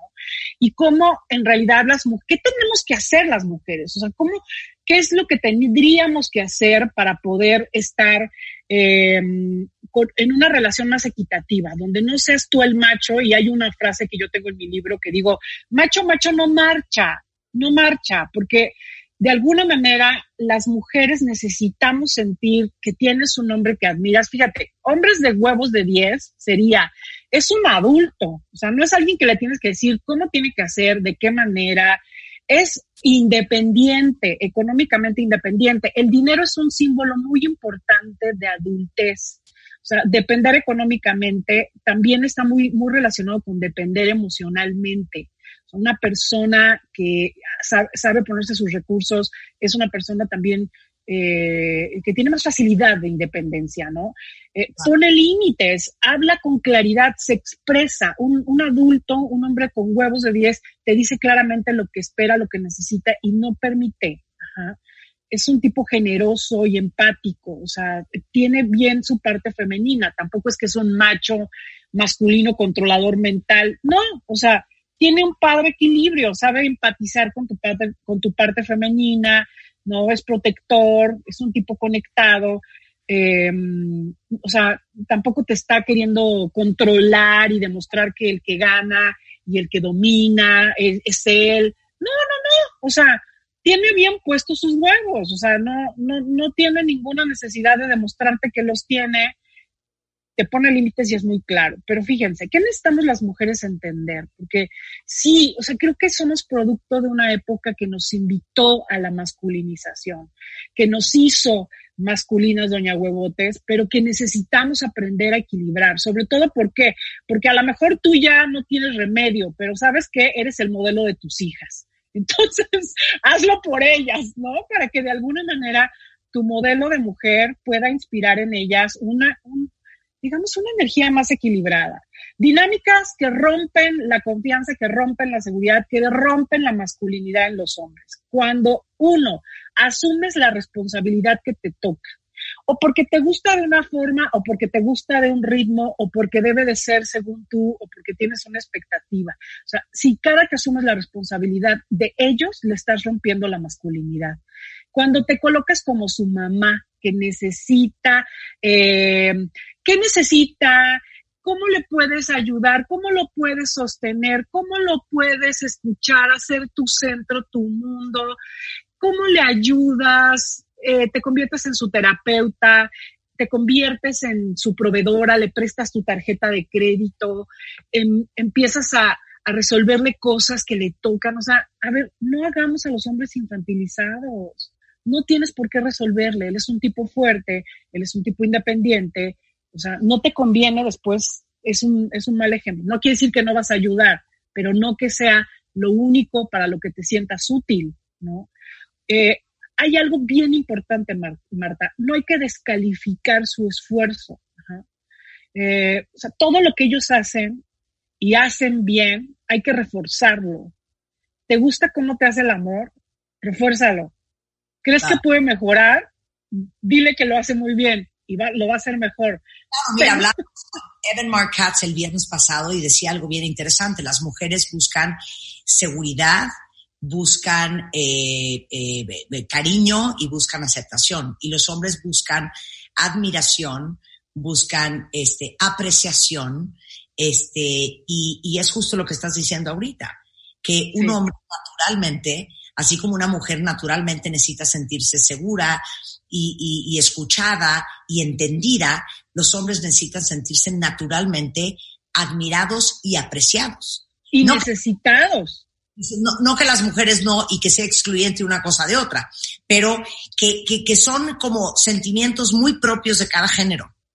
Sí, es que además lo hemos, lo hemos ya comprobado. Fíjate, todas las mujeres fuertes, doña huevotes, hechas para adelante, díganme, si les llena, si les satisface un hombre frágil, infantilizado, vulnerable, o un hombre que sea competitivo, controlador, muy mental, muy como tú. O sea, porque eso también puedes atraer. También puedes atraer un hombre eh, don huevotes, ¿no? En el cual estén solamente chocando. O sea, yo creo que las mujeres no necesitamos masculinizarnos. Hay un rol que nos es propio, que es rico, que además este reconocimiento de lo que hace bien, esto que nos da, gracias por el esfuerzo que haces, por el compromiso, por la generosidad de esto que haces, ¿no? Me encanta que lo hagas, te lo agradezco, te lo aprecio, te lo reconozco. Eso es algo muy importante.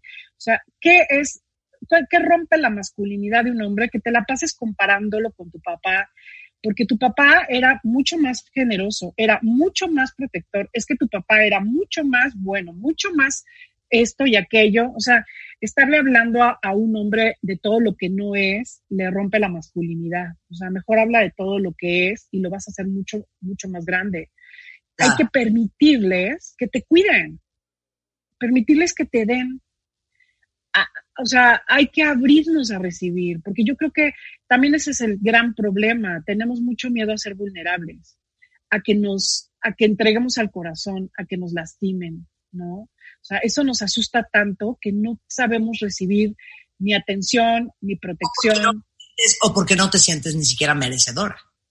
Claro, porque eso también es verdad. O sea, eh, creciste, muy probablemente, así como hablamos del hombre que lo protegió su mamá, está enojado con su papá, tiene la masculinidad rota, pero entonces tiene la mamá, la mamá o la femenidad muy, muy rebasada. En el caso de las mujeres, tienen la más, el padre muy ausente, por eso se convirtieron en el padre y tienen a la madre muy denigrada, por eso no quieren ser como la madre, o sea, rechazan su femenidad, están enojadas con su femenidad y están a través de su masculinidad o siendo como el padre o reemplazando al padre. Entonces, finalmente son dinámicas disfuncionales, ¿no? Eh, dinámicas crece huevos, cuando agradeces, cuando eres clara con tus límites, cuando otorgas confianza, cuando das espacio para su vida propia, para su criterio propio, para la forma y la manera en la que hace las cosas. Cuando permites que él resuelva su modo, lo ves, lo ves como el hombre que es y que puede ser un tipo que admiras, un tipo que respetas. Por supuesto, esto es algo que ellos también tienen que hacer, porque si tienes, si dices hombre, a ver, hombre de huevos, si dice cumple, hombre de huevos, si, si promete lo hace, si, si quiere ser respetado, entonces no se comporta como un niño. Ajá. O sea, eso también es muy importante. Se convierte con un hombre, pone límites, dice lo que necesita. O sea, también eh, dense cuenta los hombres, o sea, en qué medida eh, les cortaron la masculinidad y hoy es un trabajo porque nunca te vas a sentir bien, en paz y contento con una mujer que te, que te controle, que te descalifique, que termine controlando tu vida eh, descalificando tu fuerza, una mujer más fuerte que tú, o sea, más fuerte que tú en el sentido de que ella es la que dice cómo, cuándo y de qué manera hacer las cosas y hay como una forma eh, muy poco equilibrada, donde tú eres más un hijo que una pareja, ¿no? Entonces, o sea, también es una cuestión de equilibrarnos ambos. ¿Qué necesitamos las mujeres? Necesitamos amarnos, amarnos y dejar de sentir que solo siendo unas doña huevotes vamos a estar a salvo. ¿no? O sea, necesitamos quitarnos dos kilos de huevos, ¿no? O sea, traemos unos... ya, o sea, es metafórico, esta energía masculina. Necesitamos quitarnos dos kilos de energía masculina.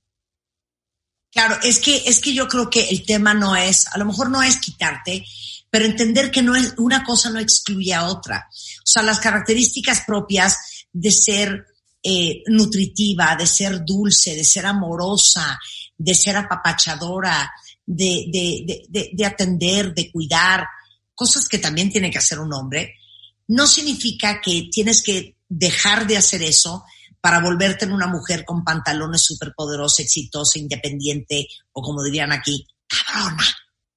Que una cosa no excluye la otra.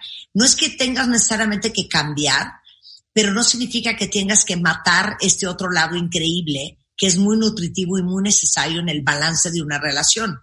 Y como lo hablamos el viernes, no significa que porque eres una doña huevotes creas que tienes que salir a buscar lo que serías tú en hombre para que tu relación funcione. Claro. el equilibrio, ¿no? Exacto, o sea, definitivamente yo creo que no te los tienes que quitar, más bien los tienes que enfocar, bien enfocarlos donde deben, porque a lo mejor en tu trabajo te funcionan increíble, pero eh, a lo mejor con tus hijos necesitas saber, o sea, que sean, que sea energía flexible, que sepas manejar. Hay veces hay que ser cuidada, guiada, nutrida, respaldada. O sea, hay veces que hay que permitir, que hay que eh, seguir y no siempre guiar. Hay veces que hay que soltar. Y eso es profundamente sanador para nosotras pese a que nos dé ansiedad y pensemos que nadie lo hace mejor que nosotras. Entonces, o sea, hay, esas son, son palabras que no puedes olvidar. Confiar, soltar, eh, seguir, recibir, em, permitir, o sea, hay que, no hay que olvidarlas. Eh, hacer... queremos un compañero, Ana Mar, como dices tú, no queremos un hijo. Exacto. O sea, queremos lo que, lo que en verdad necesitamos las mujeres es un hombre, no un hijo. Y la única forma de que podamos eh, permitir la presencia de un hombre en nuestra vida es bajarle dos rayitas eh, a nuestra forma disfuncional defensiva em, y, yo diría, eh, pues sí, enojada de estar con, con, nuestra energía masculina demasiado fuerte. O sea, eh, la, energía, la, energía masculina demasiado fuerte no nos es propia. No tenemos que ser eso para ser poderosas. O sea, las mujeres desde nuestra feminidad podemos ser bastante poderosas y eso es una fuerza seductora, unificadora, intuitiva, nutridora, que hace crecer, que impulsa, que reconoce el bien, que es el, pues, elemento fuerte psicológico, ¿no? A lo mejor ellos son el elemento fuerte físico, pero, pero una mujer es el elemento fuerte, el que, el que integra. Y esa fuerza, esa energía es hermosa, hace crecer y, y expande a la familia, a los hijos, a la pareja. Y es algo que necesitamos nosotras, ¿no? O sea, como que entendimos mal la feminidad entendimos mal como fragilidad, como dependencia, como una mamá sopita de fideo, que todos son más importantes menos ella. O sea, entendimos mal la femenidad. Y esa no es. Entonces necesitamos redescubrir la nuestra para que podamos tener un compañero. Porque sabes que, Marta, sabes que la vida con hombre, la vida con compañero, con buen, con buen compañero, vale la pena vivirla. ¿No crees? Totalmente. Oye, Ana Mar, importantísimo. Estás dando cursos en línea que traes ahorita.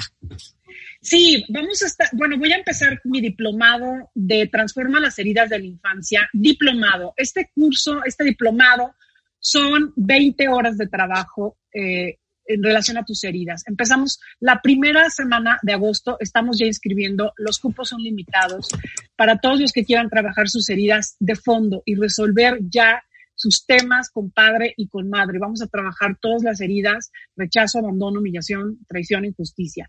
Y también tenemos un diplomado que es de hambre de hombre, para todos los que se estén necesitando, eh, viendo siempre necesitados, codependientes, en relaciones tóxicas. Eh, este diplomado es para ti. También son, son, fíjate Marta, son, sí, son 20 horas de trabajo terapéutico en un precio muy accesible vamos a terminar en, diciembre y empezamos la primera semana de agosto. Entonces, para que todos los cuentavientes, y además va a ser en línea, o sea, donde estés, donde estés, en España, en Italia, en Estados Unidos, en cualquier parte de la República, vas a poder ser parte de este diplomado. Así que vente a trabajar tus heridas. En todas mis redes, Anamar Orihuela, eh, hay toda la información y, y también en, en los teléfonos 2455, 4146 y 24 55 41 47 están los informes. Pero bueno, ya es muy fácil. Solo tienes que entrar a, mi re, a, a mis redes sociales, ponerle clic e inscribirte sin necesidad de hablar a ningún lado. Muchísimas gracias, Ana Mar. Te queremos, Ana Mar. Te queremos.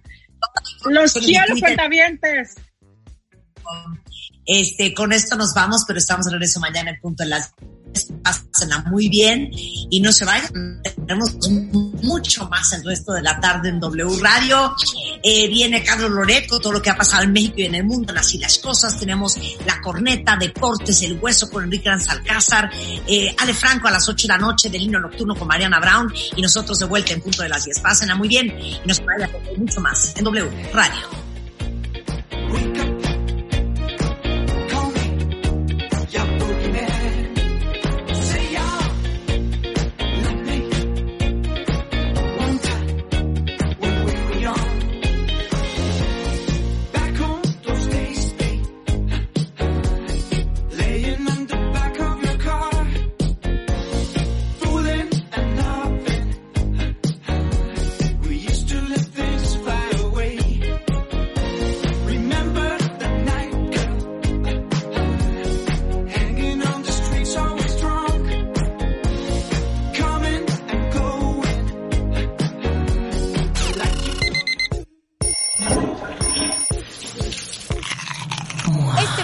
Revista MOA. 128 hábitos que te urge cambiar. Nuestros mejores especialistas unieron fuerzas para decirnos todas esas pequeñas cosas que hay que dejar de hacer, pero ya.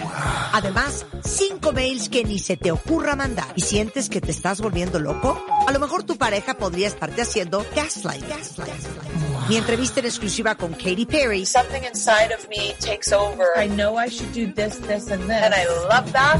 Y las 13 cosas que la gente mentalmente fuerte no hace por Amy Moore. Mua Julio, una edición para detectar, corregir y cambiar. Una revista de Marta de Baile.